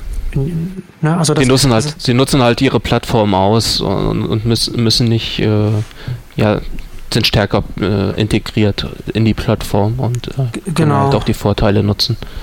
Und daraus ableitend äh, gibt es ja durchaus sehr spannende glaube ich, Entwicklungen und, und, Dynamiken, die sich da jetzt ergeben. Also ich bin ja nach wie vor gespannt, wie sich das äh, mit Amazon entwickelt. Ähm, John Gruber hat auf der Fireball irgendwann vor ein paar Monaten, ist auch schon wieder länger her, Oktober, November oder so einen Link auf, auf die Jobs-Seite von, von Amazon äh, äh, gesetzt, wo man, wo man, da waren irgendwie, ich weiß nicht, Hunderte oder so äh, Jobausschreibungen, was, was, was, was Hardware betrifft und so weiter. Also, dass, dass das Amazon sehr massiv äh, in den Tablet-Bereich reingeht. Und das Interessante ist auch, Horace Stadio hatte das auch in einer der letzten Ausgaben, ich weiß auch nicht mehr welche das war, auch darüber äh, geredet, was denn die dahinterliegende Strategie ist, so von zum Beispiel Amazon und so. Also ich hatte das ja vorhin schon gesagt, also Amazon sieht die Tablets als weiter, weitere Türen in den eigenen Laden hinein. Man muss das sich letzten Endes so verstehen, so Amazon und auch diese ganzen großen E-Commerce äh, äh, Riesen, die gehen natürlich irgendwann so. Das ist nur eine Frage der Zeit, bis man dann, bis man irgendwann auch anfängt, sozusagen offline zu gehen und dann äh, eigene Retail-Stores zu machen. Also das, das funktioniert natürlich dann anders als klassische Läden. Ne? Kann man dann halt, kann man, wenn man, wenn man mit diesem Longtail und den ganzen Besonderheiten der, der Online-Welt kommt, kann man das ja auch ganz anders machen. Das könnte ja dann auch zum Beispiel irgendwie nur äh, äh, Läden sein, zu denen man hingeht und dann einfach nur noch das, das Gerät abholt oder, oder, ja. oder irgendwie hingeht und sagt, ich sage, ich sage, ich habe Interesse irgendwie an, an diesem Gerät, aber ich will das mal in die, in die Hand nehmen und da klicke ich drauf und dann steht da, jetzt in einer Stunde können Sie im Laden um die Ecke sich dieses Gerät angucken. Da brauchst du halt nicht riesige, riesige Regale. Aber das Interessante, worauf ja. ich eigentlich hinaus wollte, ähm, was, was Horace Dedio angesprochen hat, ist, es ist extrem teuer, irgendwie ein Filialnetz aufzubauen äh, äh, über landesweit oder oder oder vielleicht sogar äh, über den ganzen Kontinent oder über die ganze Welt hinweg. Ja? Und Amazon ist ja zum Beispiel auch ein, ein internationaler Konzern. Und es ist für sie zumindest erstmal zunächst, äh, obwohl sie mit diesen mit diesen äh, Kindle Fire, sie verkaufen sie ja mehr oder weniger zum Break-Even-Point, also machen keinen Gewinn, also so kostendenkend, ist es eine aber trotzdem haben sie natürlich irgendwie R&D-Kosten und so weiter. Da kommen natürlich trotzdem immer noch, immer noch so Kosten dazu. Und ist natürlich auch immer noch eine, auch eine, auch eine strategische Herausforderung und so weiter, weil dann auch Ressourcen gebunden sind und so weiter. Aber es ist, auch wenn es eine, eine aufwendige Strategie ist oder ein aufwendiger Weg ist, um, um damit die Leute anfangen, irgendwie bei, bei Amazon was zu kaufen, ist es immer noch günstiger, als zu sagen, okay, wir bauen jetzt überall Filialen auf. Ja, also das ist, es ist eine Alternative zum, zum man muss also so Tablets als günstige Alternative zum, zum Filialnetz sehen. Und, und Dedio hatte das ja dann auch angesprochen, hat ja auch gesagt, dass er, dass er dann auch vermutet, dass halt immer mehr äh, äh, Händler und vielleicht auch Hersteller, also, also alle, die das verkaufen wollen, dass sie, dass sie da ihre eigenen Tablets haben, weil diese Tablets dann immer sozusagen auch die Tür zum eigenen Geschäft dann sein können. Und das natürlich dann auch wieder so eine Quersubventionierung dann sozusagen für die Hardware darstellt. Also ob das dann letzten Endes wirklich so ein, ich glaube, das ist ein Trend, ist so ein Trend, also Amazon ist da ja schon äh, de facto, aber die Frage ist natürlich, wie groß die Bedeutung davon wird. Aber äh, interessant ist es, auf, ist es allemal. Also bei Amazon, ähm, ich bin mir nicht sicher, ob sie nicht doch mal irgendwie ein Filialnetz haben. Sie bauen ja momentan in den USA ähm, ja, übers Land verteilt äh, weitere ja, Vertriebsstandpunkte auf, äh, Standorte auf, ähm, weil sie einfach zu dem Same-Day-Delivery kommen wollen. Also dass du heute bestellst und, heut, und heute Nachmittag steht dann auch noch äh, der DHL, äh, ja. UPS oder wer auch immer äh, Lieferant vor der Tür und bringt dir das Gerät oder was, das Buch, was auch immer du bestellt hast bei Amazon vorbei. Ähm, von daher, ich meine, das ist natürlich äh, extrem gefährlich überhaupt für Retail-Stores insgesamt. Also wenn du jetzt äh, äh, ob, ob, du eine Buchhandlung bist oder ob du ein Elektronikmarkt oder was auch immer bist, ähm, wenn du jetzt das auch noch an dem gleichen Tag geliefert bekommst, was du online bestellt hast, ähm, dann, dann ist das existenzgefährdend, schlicht und ergreifend. Und, ja, ganz ähm, genau. Also das ist auch, das ist ext also auf jeden Fall ein extrem wichtiger Trend. Aber ich, ich, wollte, ich wollte auch nicht sagen, dass ich glaube auch nicht, dass, dass Amazon das nicht macht. Ich, ich bin überzeugt davon, dass Amazon das machen wird, auch innerhalb der, der, der nächsten zehn Jahre, vielleicht der nächsten sieben Jahre, also bis 2020 auf jeden Fall in den USA damit beginnt. Ich glaube nur, dass es, dass es, dass es so drei Beine für die Strategie von, von, von Amazon sind, auf denen sie halt stehen. Also die, die Webseite erstmal allgemein, die man halt überall aufrufen kann, dann die Tablets so als, als die etwas teurere, der teure, und dann, und dann das ganz teure Bein dann sozusagen dann die, die Filialen und, und, und, und, und die Lagerhallen äh, möglichst nah überall über verteilt über die Länder, in denen sie äh, ihre größten Umsätze machen, um dann diese Same-Day-Delivery zu haben. Aber du hast natürlich dann trotzdem immer noch irgendwie ländliche Gegenden, in denen du das einfach Klar. nicht, in dem, in dem das aber Klar. überhaupt nicht kostendeckend ist. Und das kannst du halt dann alles dann nochmal zusätzlich mit deinen eigenen Tablets sozusagen dann abdecken. Was ich dann glaube, was man auf alle Fälle nicht vergessen darf, ist, ähm, dass Firmen wie Amazon, wie Apple, wie Google und, und wahrscheinlich auch äh, zukünftig wie Samsung, ähm, dass die so integriert sein werden, dass, dass sie, sie haben ein Produkt oder vielleicht auch zwei oder drei, je nachdem, wie man es nimmt, ähm, was sie verkaufen. Und alles, was sie drumherum basteln, sind Vertriebskanäle für dieses Produkt. Und äh, ähm, deswegen können sie ja teilweise kostendeckend arbeiten.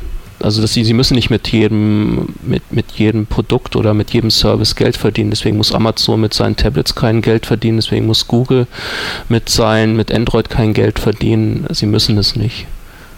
Ja, und, absolut. Äh, und da, da, die sind so weit fortgeschritten, diese Firmen, ähm, da dürfte es ja, fürs Endkundengeschäft irgendwo schwierig noch für anderen Player werden, da in nächster Zeit einzusteigen. Ja, das glaube ich auch. Es ist natürlich, also wie wir halt jetzt schon irgendwie jetzt, äh, jetzt darüber schon gesprochen haben, ist, ist, das, ist das ja ein relativ deutlicher Trend äh, zur stärkeren vertikalen Integration. Und ich glaube auch, dass dieser Trend jetzt erst einmal anhalten bleibt. Dass, da werden auch deutsche Blogposts nicht daran, äh, nichts daran ändern. Ähm, aber das Interessante ist natürlich dann, wir haben jetzt erstmal so diese, diese, diese Dynamik von, von, von neuen Märkten. Also wir haben ja diese, also ob das jetzt irgendwie Smartphones sind oder, oder Tablets, das sind ja erst einmal so, dass Leute zum ersten Mal diese Geräte haben, dass diese Geräte sich erstmal ausbreiten, dass die Marktvolumina erst einmal ansteigen. Ja, und, und wenn wir dann halt irgendwann mal eine Sättigung erreicht haben, und dann jeder von uns irgendwie sein, sein, sein äh, Smartphone hat und seine, seine Smartwatch und sein Tablet und seine Glasses, seine Smart Glasses oder was auch immer dann da noch kommt, wenn das dann erstmal irgendwie äh, eine, eine Sättigung von der Gerätebasis her erreicht hat. Ich glaube, dass dann nochmal, dass interessant wird, was dann für eine Dynamik äh, äh, kommt. Weil ich glaube, dann werden wir wieder äh, eine keine Ahnung, ich, ich, nenne es mal Entvertikalisierung sehen, also wieder eine Modularisierung, eine, eine, eine, stärkere. Bin ich, bin ich sicher, bin ich ganz sicher, wie das dann, wie das dann kommen wird? Und, und, und von wo? Und von wem, aber ich glaube, dass das dann langfristig diese, diese, wenn in, in gesättigten Werken diese Vertikalisierung dann nicht aufrecht werden kann, weil diese Vertikalisierung ja auch wieder zu einer Balkanisierung sozusagen ja. führt, weil du natürlich dann halt, du hast halt dann irgendwie, auf Android hast du irgendwie dein, dein, dein Gmail und alles bis, bis da integriert und dann also ich meine, wir sehen das ja auch an, an allen Ecken. Also wir sehen das jetzt irgendwie auch bei, bei Twitter und Instagram, wo sie sich dann gegenseitig dann so in, ins Gehege kommen und dann verliert halt der Endnutzer. Und das ist ja jetzt erst einmal unvermeidlich. Aber wenn du halt irgendwann auf allen Ebenen dann mehrere Millionen oder, oder, oder Milliarden dann hast, ne? Also äh, Horace Statue hat ja irgendwann mal gesagt, und das würde ich ja auch unterschreiben, dass wir irgendwann mal eine Zeit, dass wir irgend, dass, dass, dass wir irgendwann dahin kommen, dass, dass de facto jeder Mensch oder zumindest jeder erwachsene Mensch auf, auf, auf der Erde dann ein Smartphone hat. Und das ist durchaus auch, das ist, das, das mag jetzt vollkommen absurd klingen, aber wenn wir irgendwann mal äh, weitergehen wie 2030, 40 oder 2050 oder so etwas, so, so Smartphones können äh, von, allein von der Infrastruktur her viel einfacheren Internetzugang auch in der dritten Welt zum Beispiel sicherstellen, weil du halt nicht irgendwie, du äh, ja, kannst halt, du, du baust halt einfacher einen, äh, einen Funkmast auf, als irgendwie, dass du da äh, eine, eine Landlinie da irgendwo, also ja, klar, also, das, das haben wir heute Leit schon in Afrika. Hast. Genau, da haben wir ja schon, dass da mit, mit Handys und mit, mit, mit genau. SMS bezahlt wird und so weiter. Hat ja, sich das, ja. da, da, da, sehen wir ja schon die Richtung, in die es dahin geht. Ähm, und wenn wir dann dieses, wenn wir dann, wenn wir dann meinetwegen auf der einen vertikal integrierten Plattform eine Milliarde haben und auf der anderen haben wir eine Milliarde und, und dann haben wir einmal einen Markt, dass die miteinander reden wollen und dann wird da auf jeden Fall von irgendwo dann ein disruptiver Service oder Dienst oder, oder, oder Anbieter kommen, der dann irgendwas anbietet, wo sich dann äh, die äh, etablierten Plattformprovider dann auch nicht dagegen wehren können, weil es dann einfach ein Bedürfnis gibt oder dann gibt es vielleicht auch einen Wechsel. Aber das ist ja jetzt irgendwie relativ weit in der Zukunft. Aber das ist jetzt äh, so, das ist so mein, mein Blick auf die langfristige Entwicklung. Also auf jeden Fall würde ich sagen, dass wir diese, das, was wir jetzt beschrieben haben, diese immer stärkere vertikale Integration auf jeden Fall jetzt noch die nächsten Jahre sehen werden. Ja. Und die, und die Konsequenzen dann davon auf jeden Fall auch. Definitiv, definitiv. Ja. Kann ich dir nicht widersprechen. Das höre ich doch gern. Ähm, Ausblick auf 2013. Die Blogs kommen zurück. Noch irgendwas? Oh, ja. Twitter, Twitter macht die API immer weiter dicht. Was haben wir hier noch stehen? Das Leistungsschutzrecht. Ich hatte es ja schon im Vorfeld schon gesagt. So, das sind die zwei großen äh, Nervthemen der, der letzten Wochen und Mon Monate und Jahre vielleicht so. Also zumindest für mich persönlich. Also Twitter, API, so die Entwicklung und äh, das Leistungsschutzrecht äh, sowieso. Das ist ein Kommt äh, es? frustrierendes Thema. Es kommt echt bis, bis, bis, bis, bis äh, letzten Sommer hätte ich gesagt, nein. Also ich, ich bin da ja, also ich verfolge das ja, seit es im Koalitionsvertrag drinsteht und seit Mhm. irgendwie die Handvoll Leuten von uns irgendwie da immer wieder mal darüber geschrieben hat. Also wie so, keine Ahnung, so Markus Pecketal ähm, auf Netzpolitik.org, dann so, so Carter und, und so iRight, so Matthias Spielkamp ist da ja von Anfang an auch immer, immer von Bühne zu Bühne äh, äh, ge, äh, äh, gepilgert und, und hat dann die immer mit Christoph Käse dann drauf gesagt. Christoph Käse dann immer gesagt, ja, ja, das wird nicht so schlimm, was da kommt. Und Matthias Spielkamp sagt, ja, wie habt ihr euch das denn vorgestellt? Und, und Christoph Käse, ja, wissen wir auch nicht. Ähm, und so war das, so ging das dann relativ lang. Immer wieder derselbe Dialog. Ähm, und dann, aber dann gab es natürlich auch immer wieder dann diese, ich, ich hatte das ja in der letzten Ausgabe mit, mit, mit Thierry Chauvel schon angesprochen, so diese, alle Experten, die sich mit diesem Thema beschäftigt haben und, und dazu was veröffentlicht haben. Also ich rede jetzt nicht, nur von Bloggern, sondern wirklich halt von, von, von äh, oder, oder von, von bloggenden Juristen und auch von, von, von Juristen in, in, in Fachzeitschriften. Gab es da ja durchaus schon einiges an Publikationen bis zum ersten Referentenentwurf. Und aufgrund dieser einhelligen Ablehnung, aufgrund der, der, der sehr, sehr konsistenten und, und, und Juristen logischerweise, aber auch der nachvollziehbaren Argumentation, warum die Werksart Presseerzeugnis kein Leistungsschutzrecht hat und auch keins verdient hat. Ja, äh, aufgrund dieser, dieser, dieser Debatte, die, die so eindeutig immer, also von, von Anfang an war, die so, ein, so eine eindeutige Ablehnung war, hätte ich nicht damit gerechnet, dass es da überhaupt noch so weit kommt, wie es jetzt gekommen ist. Also die, die, die, die Entwürfe im Bundesrat, im Bundestag, jetzt die, die erste Lesung gewesen. Und jetzt Hm. ich, ich würde, ich würde hoffen, dass es nicht kommt. Ich bin nicht sicher. Ich weiß, ich kann nicht ganz. Ich glaube, das Einzige, was uns, was uns äh, äh, retten kann, ist wahrscheinlich irgendwie so der, der, der Zeitplan, weil ja jetzt auch im, im, im Herbst dann äh, die Bundestagswahl jetzt kommt. Und dann bis zum Sommer muss das ja dann unter Dach und Fach sein. Und das ist halt schon alles jetzt ganz schön knapp. Und man hört ja durchaus auch, äh, wenn man, wenn man die Bundesjustizministerin äh, reden hört, dann, dann hört man, kann man durch die Blume schon hören, dass sie da das nicht unbedingt scharf darauf ist, dass das, dass das Gesetz kommt, aber sie kann sich natürlich nicht gegen die eigene Fraktion, die eigene Regierung und den eigenen Koalitionsvertrag Nee, und nee, das eigene nee. Ministerium stellen, das ist klar. Wobei das natürlich im Ministerium selbst halt vielleicht auch nicht das, das beliebteste Gesetzesvorhaben ist. Aber ich meine, solange es, man hört ja auch immer wieder so, dass, dass, dass es auch eine Initiative von ganz oben ist. Und ganz oben heißt halt auch äh, Kanzleramt. Ja. Und, und wenn das halt vom Kanzleramt dann halt einfach durchgedrückt wird und, und ich meine, da haben wir die, die äh, Sascha Lobo hatte das ja schon mal in seinem Blog angesprochen und dann hat er Netzpolitik auch so die Anfrage gemacht, so wie, wie ist denn das mit der, mit der Verquickung von den von, von Kleden äh, äh, wo der eine die Public Affairs beim Axel Springer, äh, bei der Axel Springer AG macht und der andere im Bundeskanzleramt sitzt. Das ist ja schon mal durchaus äh, wäre das schon was Interessantes. Hm, wäre übrigens ein gutes Thema für eine unabhängige Presse, aber das. Äh, ja. Ähm, ich, ich hoffe, dass es.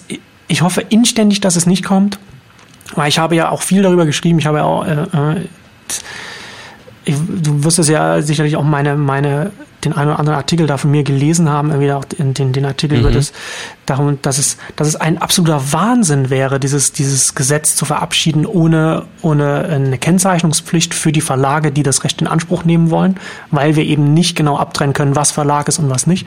Das ist ein, das ist ein extrem gefährlicher und wichtiger Aspekt in der ganzen Sache, der, den fast niemand auf, auf dem Schirm hat.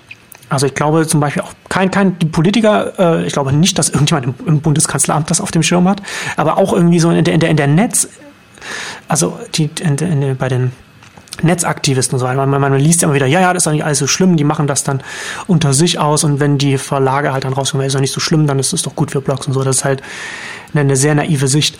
Äh, ich hoffe, dass es nicht kommt. Ich befürchte, dass es kommt und ich bin mittlerweile so weit, dass äh, ich sage, dass man darauf drängen muss, dass dieses Gesetz so geändert wird, dass eine Kennzeichnungspflicht reinkommt, damit es nicht desaströs für, für den Standort Deutschland als für die Internetwirtschaft wird, weil es ohne das wäre es, es wäre eine Katastrophe. Also jedes zusätzliche exklusive Recht, äh, bin ich der Meinung, ist jetzt ist absolut fehl am Platze, weil exklusive Rechte immer die Potenziale des, des, des, des Netzes äh, äh, minimieren, weil das Netz gerade von diesen äh, Small Pieces, loosely joined und so weiter, ist die ganze, ganze Verlinkung und, und, und so weiter und, und was man alles, was es da jetzt alles so gibt, gerade davon, davon lebt und so exklusive Rechte auch enorme Nebenkosten haben und Implikationen und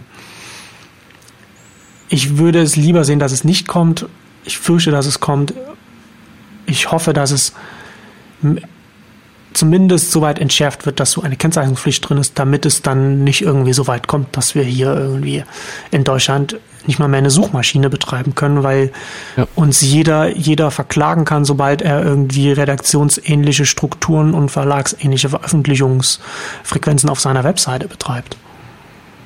Ja, das stimmt. Also ähm, ich glaube auch noch nicht mal, was du gesagt hast, ähm, dass es die Politiker nicht durchschauen. Ich habe auch immer das Gefühl, dass selbst die Befürworter bei den Verlagen nicht genau durchschauen, was sie da überhaupt wollen. Also sie haben meiner absolut, Meinung nach... Sie, absolut. Sie, sie, sie wissen teilweise, glaube ich, selbst nicht... Sie, da, irgendwie geht es da nebulös darum, Geld irgendwie von irgendwem zu bekommen, der Geld verdient.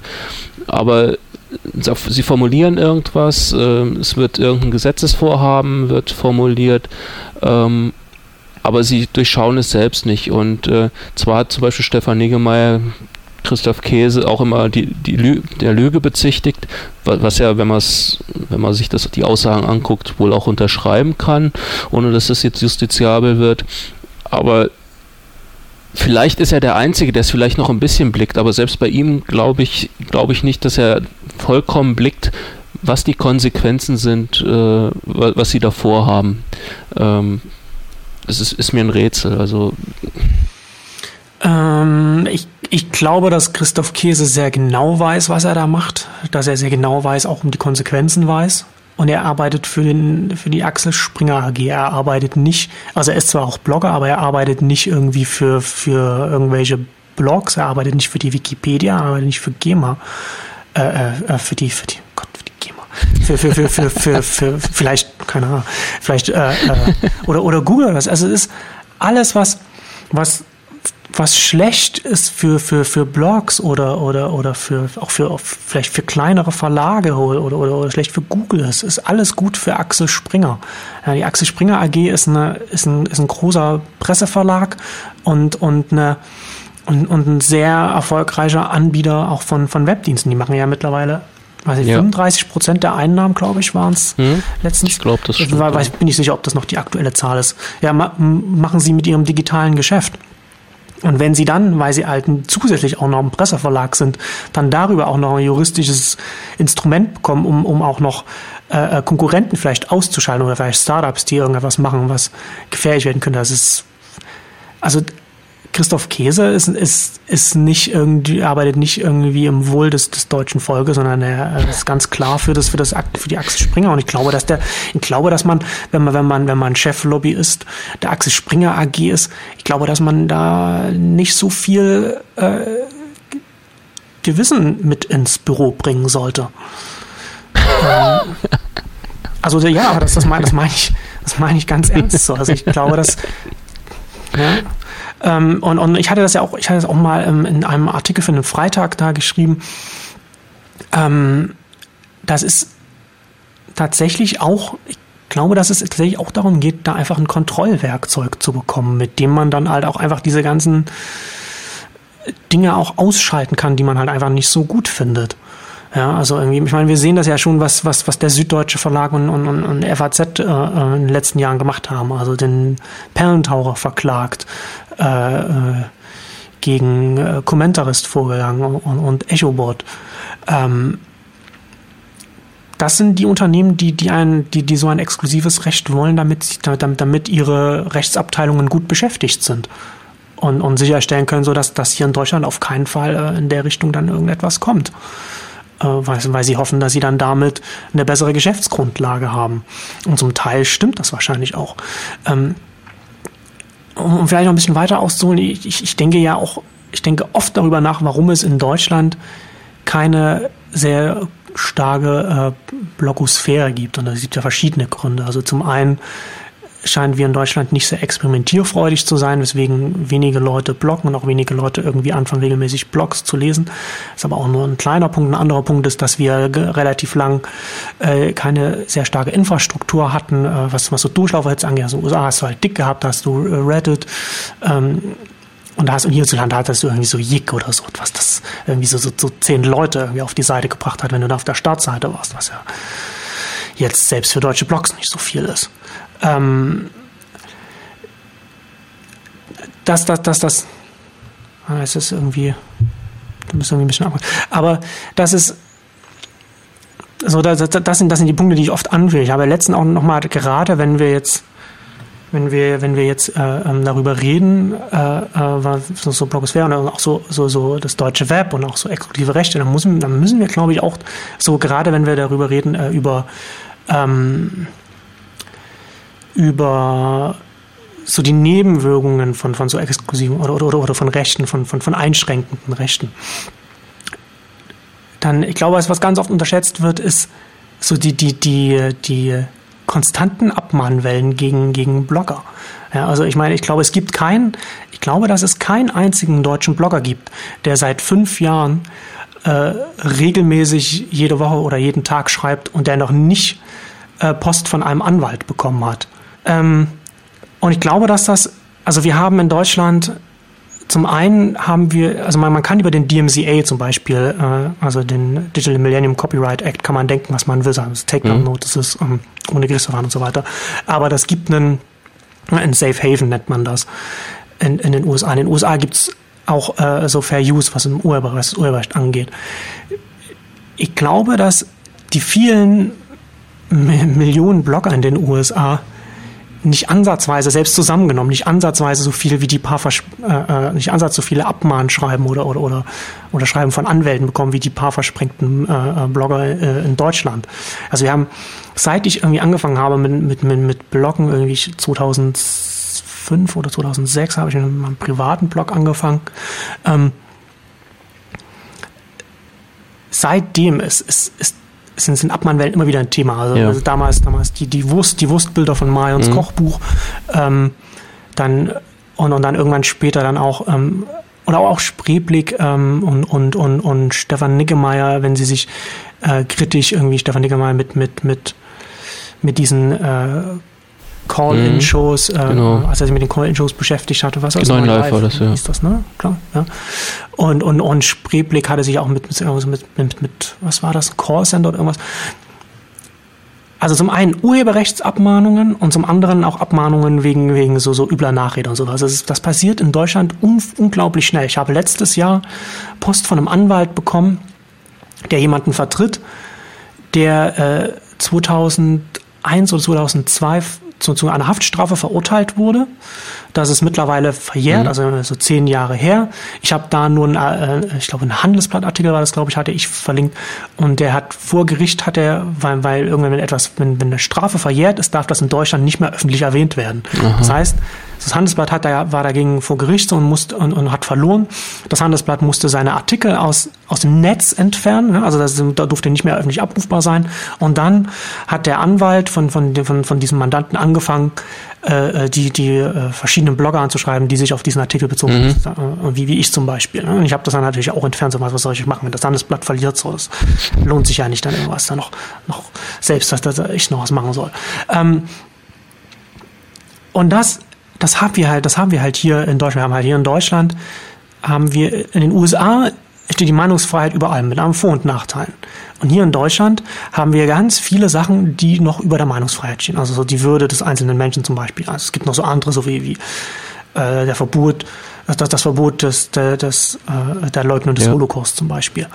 Ähm, es hat halt beides seine Vor- und Nachteile. Ja. Ich glaube, dass, dass, dass ein Nachteil unseres deutschen Rechtssystems, dass halt auch die, die, die Menschenwürde so äh, über, über das, über das im, im Zweifel über die Meinungsfreiheit und die Pressefreiheit stellt, sehr negative Auswirkungen auf gerade auf irgendwie die Entstehung einer, einer vernetzten Öffentlichkeit äh, im Internet hat, weil du natürlich als Privatperson immer systemisch im Nachteil gegenüber einem Unternehmen mit einer Rechtsabteilung bist. Und definitiv. Und du im, und du im Notfall dann halt lieber sagst, okay, dann äh, mache ich den Artikel weg oder wenn ich irgendwas bezahlen muss oder irgendwas, oder ich, ich höre ganz auf mit Bloggen, ich fange gar nicht erst an. Und so. Also das hat ja so, also so äh, in den USA nennt man das so, so Chilling-Effekt. Also ich weiß, weiß nicht, wie man das am besten äh, übersetzt. Ähm, und diese Effekte, die kann man, die kann man halt schlecht die kann man halt schlecht irgendwie äh, mit, mit Zahlen festmachen. Aber ich glaube, dass das, dass das ein, ein, glaube mittlerweile, dass das wirklich ein wichtiger Punkt, also einer von vielen ist, aber dass das auch ein wichtiger Punkt ist. Und das auch wiederum zeigt, so wie, wie so ein, wie so ein Rechtssystem, selbst wenn so Rechte gar nicht äh, äh diese, diese Implikationen haben sollen, dass überhaupt nicht mit, mit drin ist, dass das, dass das zu diesen äh, negativen Effekten führen kann. Und diese und ich glaube, dass das Leistungsschutzrecht, äh, egal in welcher Form es kommen würde, es wäre ähm, katastrophal. Es ist halt nur die Frage, wie mhm. groß die Katastrophe letzten ja. Endes wird. Ja. Und, und ich glaube auch, dass irgendwie, wenn du, wenn du jetzt irgendwie sagst, so, ähm, gerade auch die Journalisten, so, so wie, wie Heribert Brandl oder sowas, das ist ja wirklich ein, ein Journalist, den, den, den ich schätze und, und den, den, den man auch gerne liest. Aber da merkt man auch ganz deutlich, wenn, wenn, wenn der über das Leistungsschutzrecht was schreibt, dass er sich mit der Materie nicht im Detail auseinandergesetzt ja. hat. Und dass er ganz eindeutig nur die Artikel liest, die in anderen Zeitungen äh, erscheinen, nicht nur zum Leistungsschutzrecht, sondern auch zum Internet allgemein. Denn ich glaube, dass bei den meisten Journalisten so, dass überhaupt nicht äh, äh, klar ist, was überhaupt auch auf, auf dem Spiel steht und wohin sich das auch alles entwickelt. Und ja. Nee, also das, das stimmt, das stimmt auf alle Fälle. Ähm, es kann auch sein, ähm, also ich, es ist nur so eine Vermutung. Ähm, wir, es, gab, es gibt in jedem Land irgendwie respektable Zeitungen oder Zeitschriften. Ähm, in den USA, was weiß ich, die New York Times, die Washington Post, keine Ahnung. Ähm, aber dass wir in Deutschland auch über, nicht nur bei den überregionalen Zeitungen, sondern auch teilweise bei den Regionalblättern, ähm, dass die ein sehr hohes Ansehen äh, genossen haben und auch noch genießen. Ähm, und ähm, dass es da auch nicht so viel Widerstand gibt oder auch wenn die ihre Interessen vertreten, beziehungsweise ähm, dass man auch gar nicht so sehr nach Alternativen sucht. Vielleicht kommt, dann kommt noch dazu unser öffentlich-rechtlicher Rundfunk, an dem kann man auch eine Menge kritisieren, aber er hat zumindest immer noch den Ruf und äh, dass er qualitativ ähm, gute Ergebnisse, Berichte, Sendungen, wie auch immer liefert. Ähm, und ähm, ich denke, dass man, dass, dass viele sagen, also wir haben eine, eine extrem gute Grundversorgung mit Informationen, die soweit man das von außen beurteilen kann, objektiv, wie auch immer sind. Wenn man sich halt nicht mit einem bestimmten Punkt irgendwann mal intensiver beschäftigt, wo man dann sagt, okay, das stimmt nicht oder das kann man anders sehen oder keine Ahnung. Ähm, aber da, dass das so immer noch so der allgemeine Konsens ist, äh, wir sind, was Informationen anbelangt, ähm, gut versorgt. Und dann kommt natürlich noch sowas dazu, was du auch schon angesprochen hast, so äh, zumindest eine Technik-Skepsis dazu.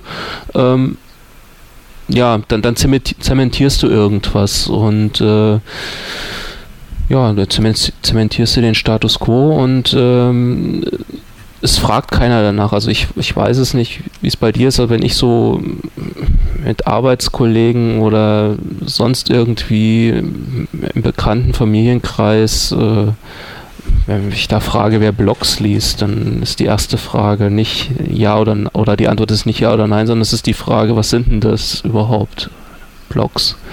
Und äh, ich glaube, ja. das ist nicht etwas, was du in angelsächsischen Ländern nicht mehr so vielen Leuten erklären musst, auch selbst wenn sie in, im mittleren Westen der USA leben. Ja, absolut. Ähm, da stimme ich dir zu. Äh, was, was ich glaube, ich glaube auch, dass, dass die äh, deutsche Bevölkerung, also die Deutschen, also zumindest die, die, die Minderheit, die noch, die noch Zeitung, äh, noch, noch Printzeitung liest, ähm, glaubt, dass sie gut informiert ist. Also, war das, war es Donald Rumsfeld, der, der mal, der mal gesagt hat, äh, wir wissen nicht, was wir nicht wissen? Äh, ist natürlich klar, wenn, wenn du halt immer nur Zeitung liest und, und nie mal irgendwie zusätzlich noch online mal guckst, vielleicht auch nicht, muss ja nicht unbedingt Online-Blogs sein, können ja auch irgendwie, dass du anfängst einfach online äh, oder digital irgendwie zusätzlich noch äh, ausländische Medien ja. zu lesen, also ein Guardian oder den New York Times oder sowas, wenn du halt irgendwie deinen Fokus verbreitest, dann, dann bekommst du dann auch mal einen ganz anderen, anderen Blick. Ähm, ich glaube, dass, ich glaube, dass auch noch mit damit reinspielt, dass wir, was, was man glaube ich auch ganz oft vergisst, dass wir ein sehr altes Volk sind. Mhm. Also ich kann immer nur noch mal an die, an diese, äh, was war das ja, die letzte, ähm, irgendwann Ende, Ende im Herbst, Anfang Winter letzten Jahres, diese Studie, äh, die festgestellt hat, dass Deutschland, äh, dass die Deutschen das älteste Volk äh, Europas sind und wir weltweit das zweitälteste, äh, dass nur die Japaner noch vor uns kommen.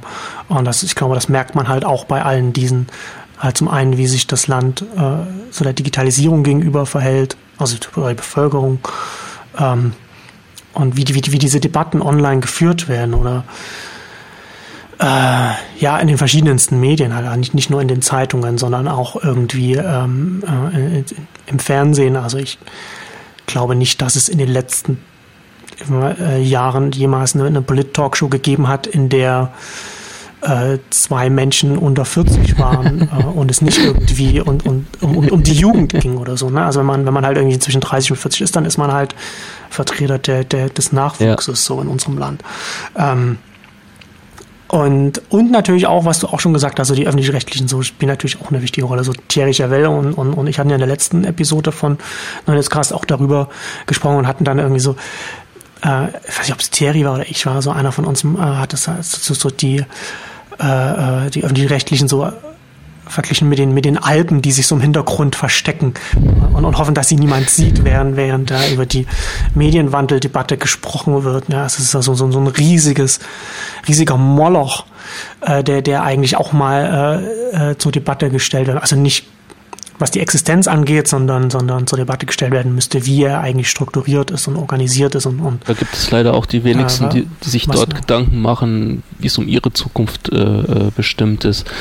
Ähm, da waren, was mich da in dem Zusammenhang irgendwann mal überrascht hat, das war irgendwann letztes Jahr, vielleicht war es auch schon vorletztes, letztes Jahr, glaube ich, da hatte mal die Judith Rakers, die ist Tagesschausprecherin, auf ähm, äh, wie heißt es, das Blog äh, Voca, ähm, einen Artikel geschrieben, wo sie eigentlich knallhart gesagt hat, dass, dass sie ähm, in den nächsten fünf bis zehn Jahren, dass es sie so nicht mehr gibt.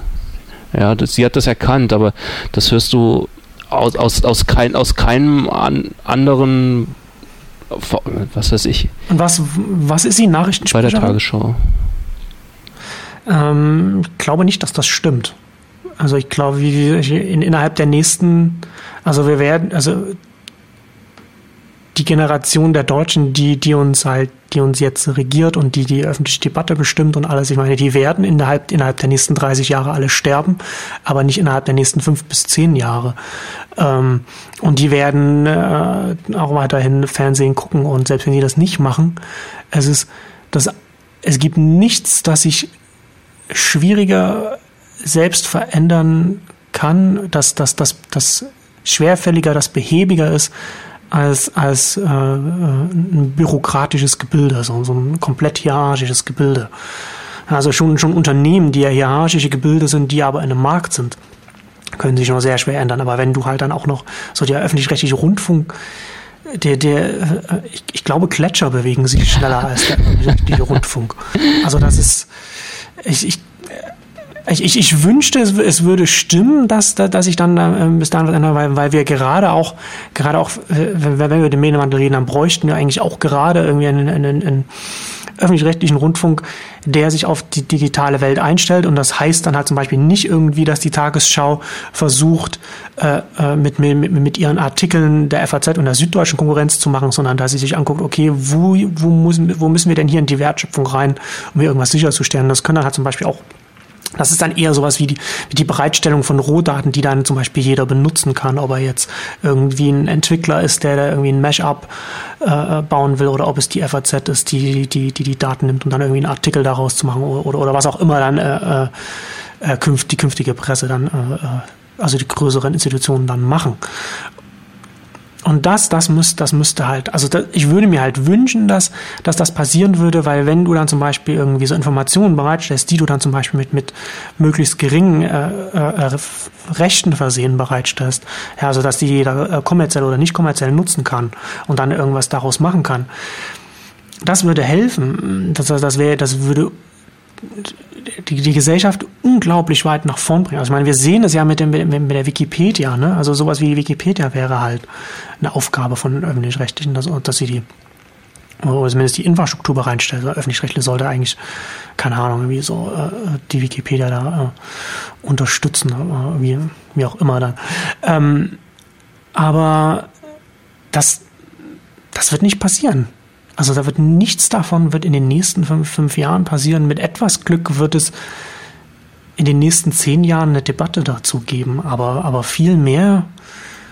Ähm, ich, vielleicht bin ich da auch äh, äh, zu desillusioniert, oder, äh, also ich, aber ich glaube, dass das, dass das ähm, sehr lang dauern wird. Also vielleicht, vielleicht geht es dann auch schneller, wenn irgendwann der Druck aus der, der aus der Bevölkerung halt größer wird. Aber das ist natürlich dann, das kann man, das können wir halt jetzt nicht vorhersagen, wie sich das, wie sich das entwickeln wird. Es kann halt durchaus sein, wenn dann halt irgendwann auch die 70-jährigen äh, Tablets haben, äh, dass sich dann was ändert, weil äh, in Deutschland äh, ja, die 70-Jährigen über alles bestimmen. Zumindest was die öffentlich-rechtlichen angeht, äh, wenn man sich das Programm anguckt. Ähm, aber ja, wie auch immer. Ähm, man, man, man sollte da nicht zu optimistisch, äh, glaube ich, sein, was das angeht. Ja, das stimmt. Gut, Carsten. Ähm, ja, wie siehst du das? Leistungsschutzrecht? Ja, ja nein? Das 2013? Kommt, definitiv, ja. ja. Ja, ich glaube. Also ja. das Schlimme ist, was du ange was du schon gesagt hast, äh, dass die Zeit eigentlich kurz ist wegen aufgrund der Bundestagswahl, ähm, dass es auch durchgedrückt wird, ziemlich schnell. Dass es also nicht mehr großartige Diskussionen um die Gesetzesvorlagen geben wird. Und ähm, ja, und dann haben wir es. Man kann nur hoffen, dass die Kennzeichnungspflicht mit drin ist. Aber das ist auch schon bezeichnend, dass wir dann irgendwie von schon vom kleineren Übel irgendwo reden.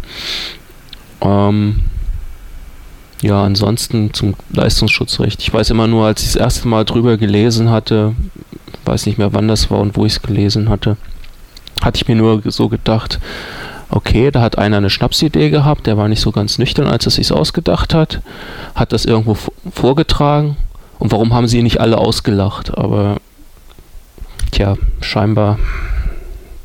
D äh, Aber es war so meine erste Reaktion. Aber da darf ich dich, darf ich dich da zitieren, so dass, dass, äh, Carsten Pötter der Ansicht ist, dass der Koalitionsvertrag betrunken geschrieben wurde.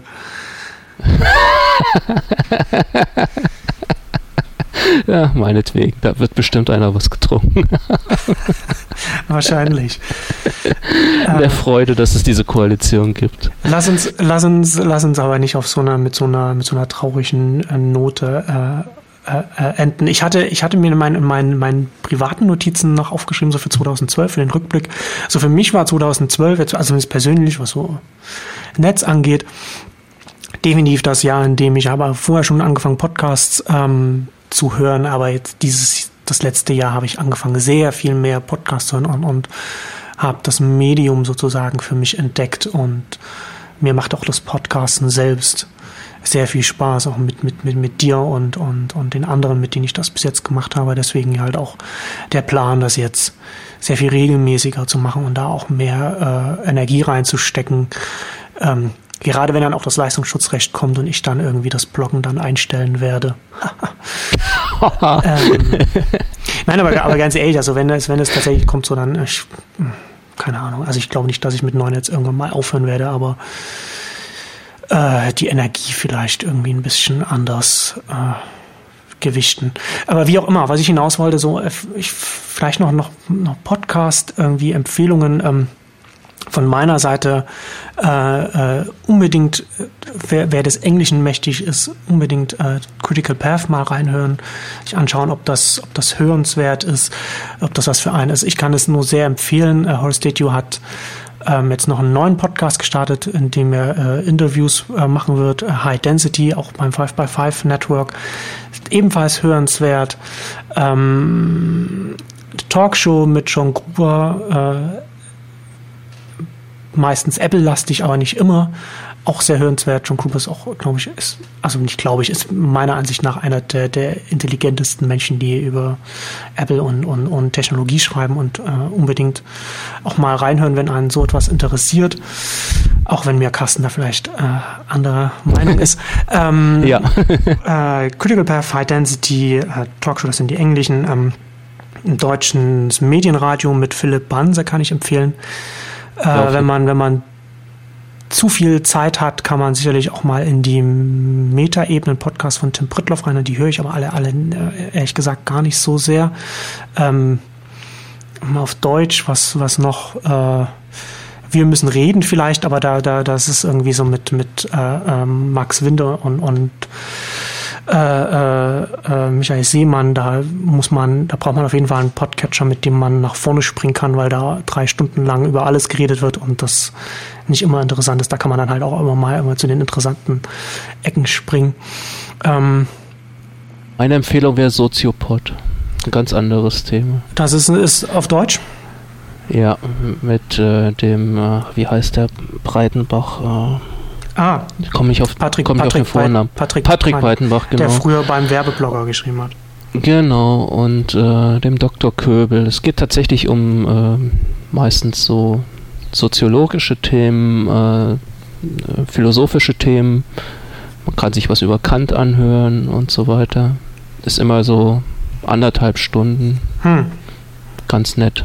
Ja, das da höre ich. Es, es, aber es ist ein völlig, völlig, völlig anderes Thema, als was wir hier behandeln. Ja keine, keine Technik, aber. Hast du sehr, zu, zu, den, zu den Themen, über die wir gesprochen haben, äh, verwandte Podcasts, die du da noch empfehlen kannst? Auf Deutsch ähm, oder Englisch? So auf so spontan. Ähm, also ich habe das jetzt nicht vorher mit dir abgesprochen, sonst hättest du vielleicht nochmal nachgeguckt, ähm, aber.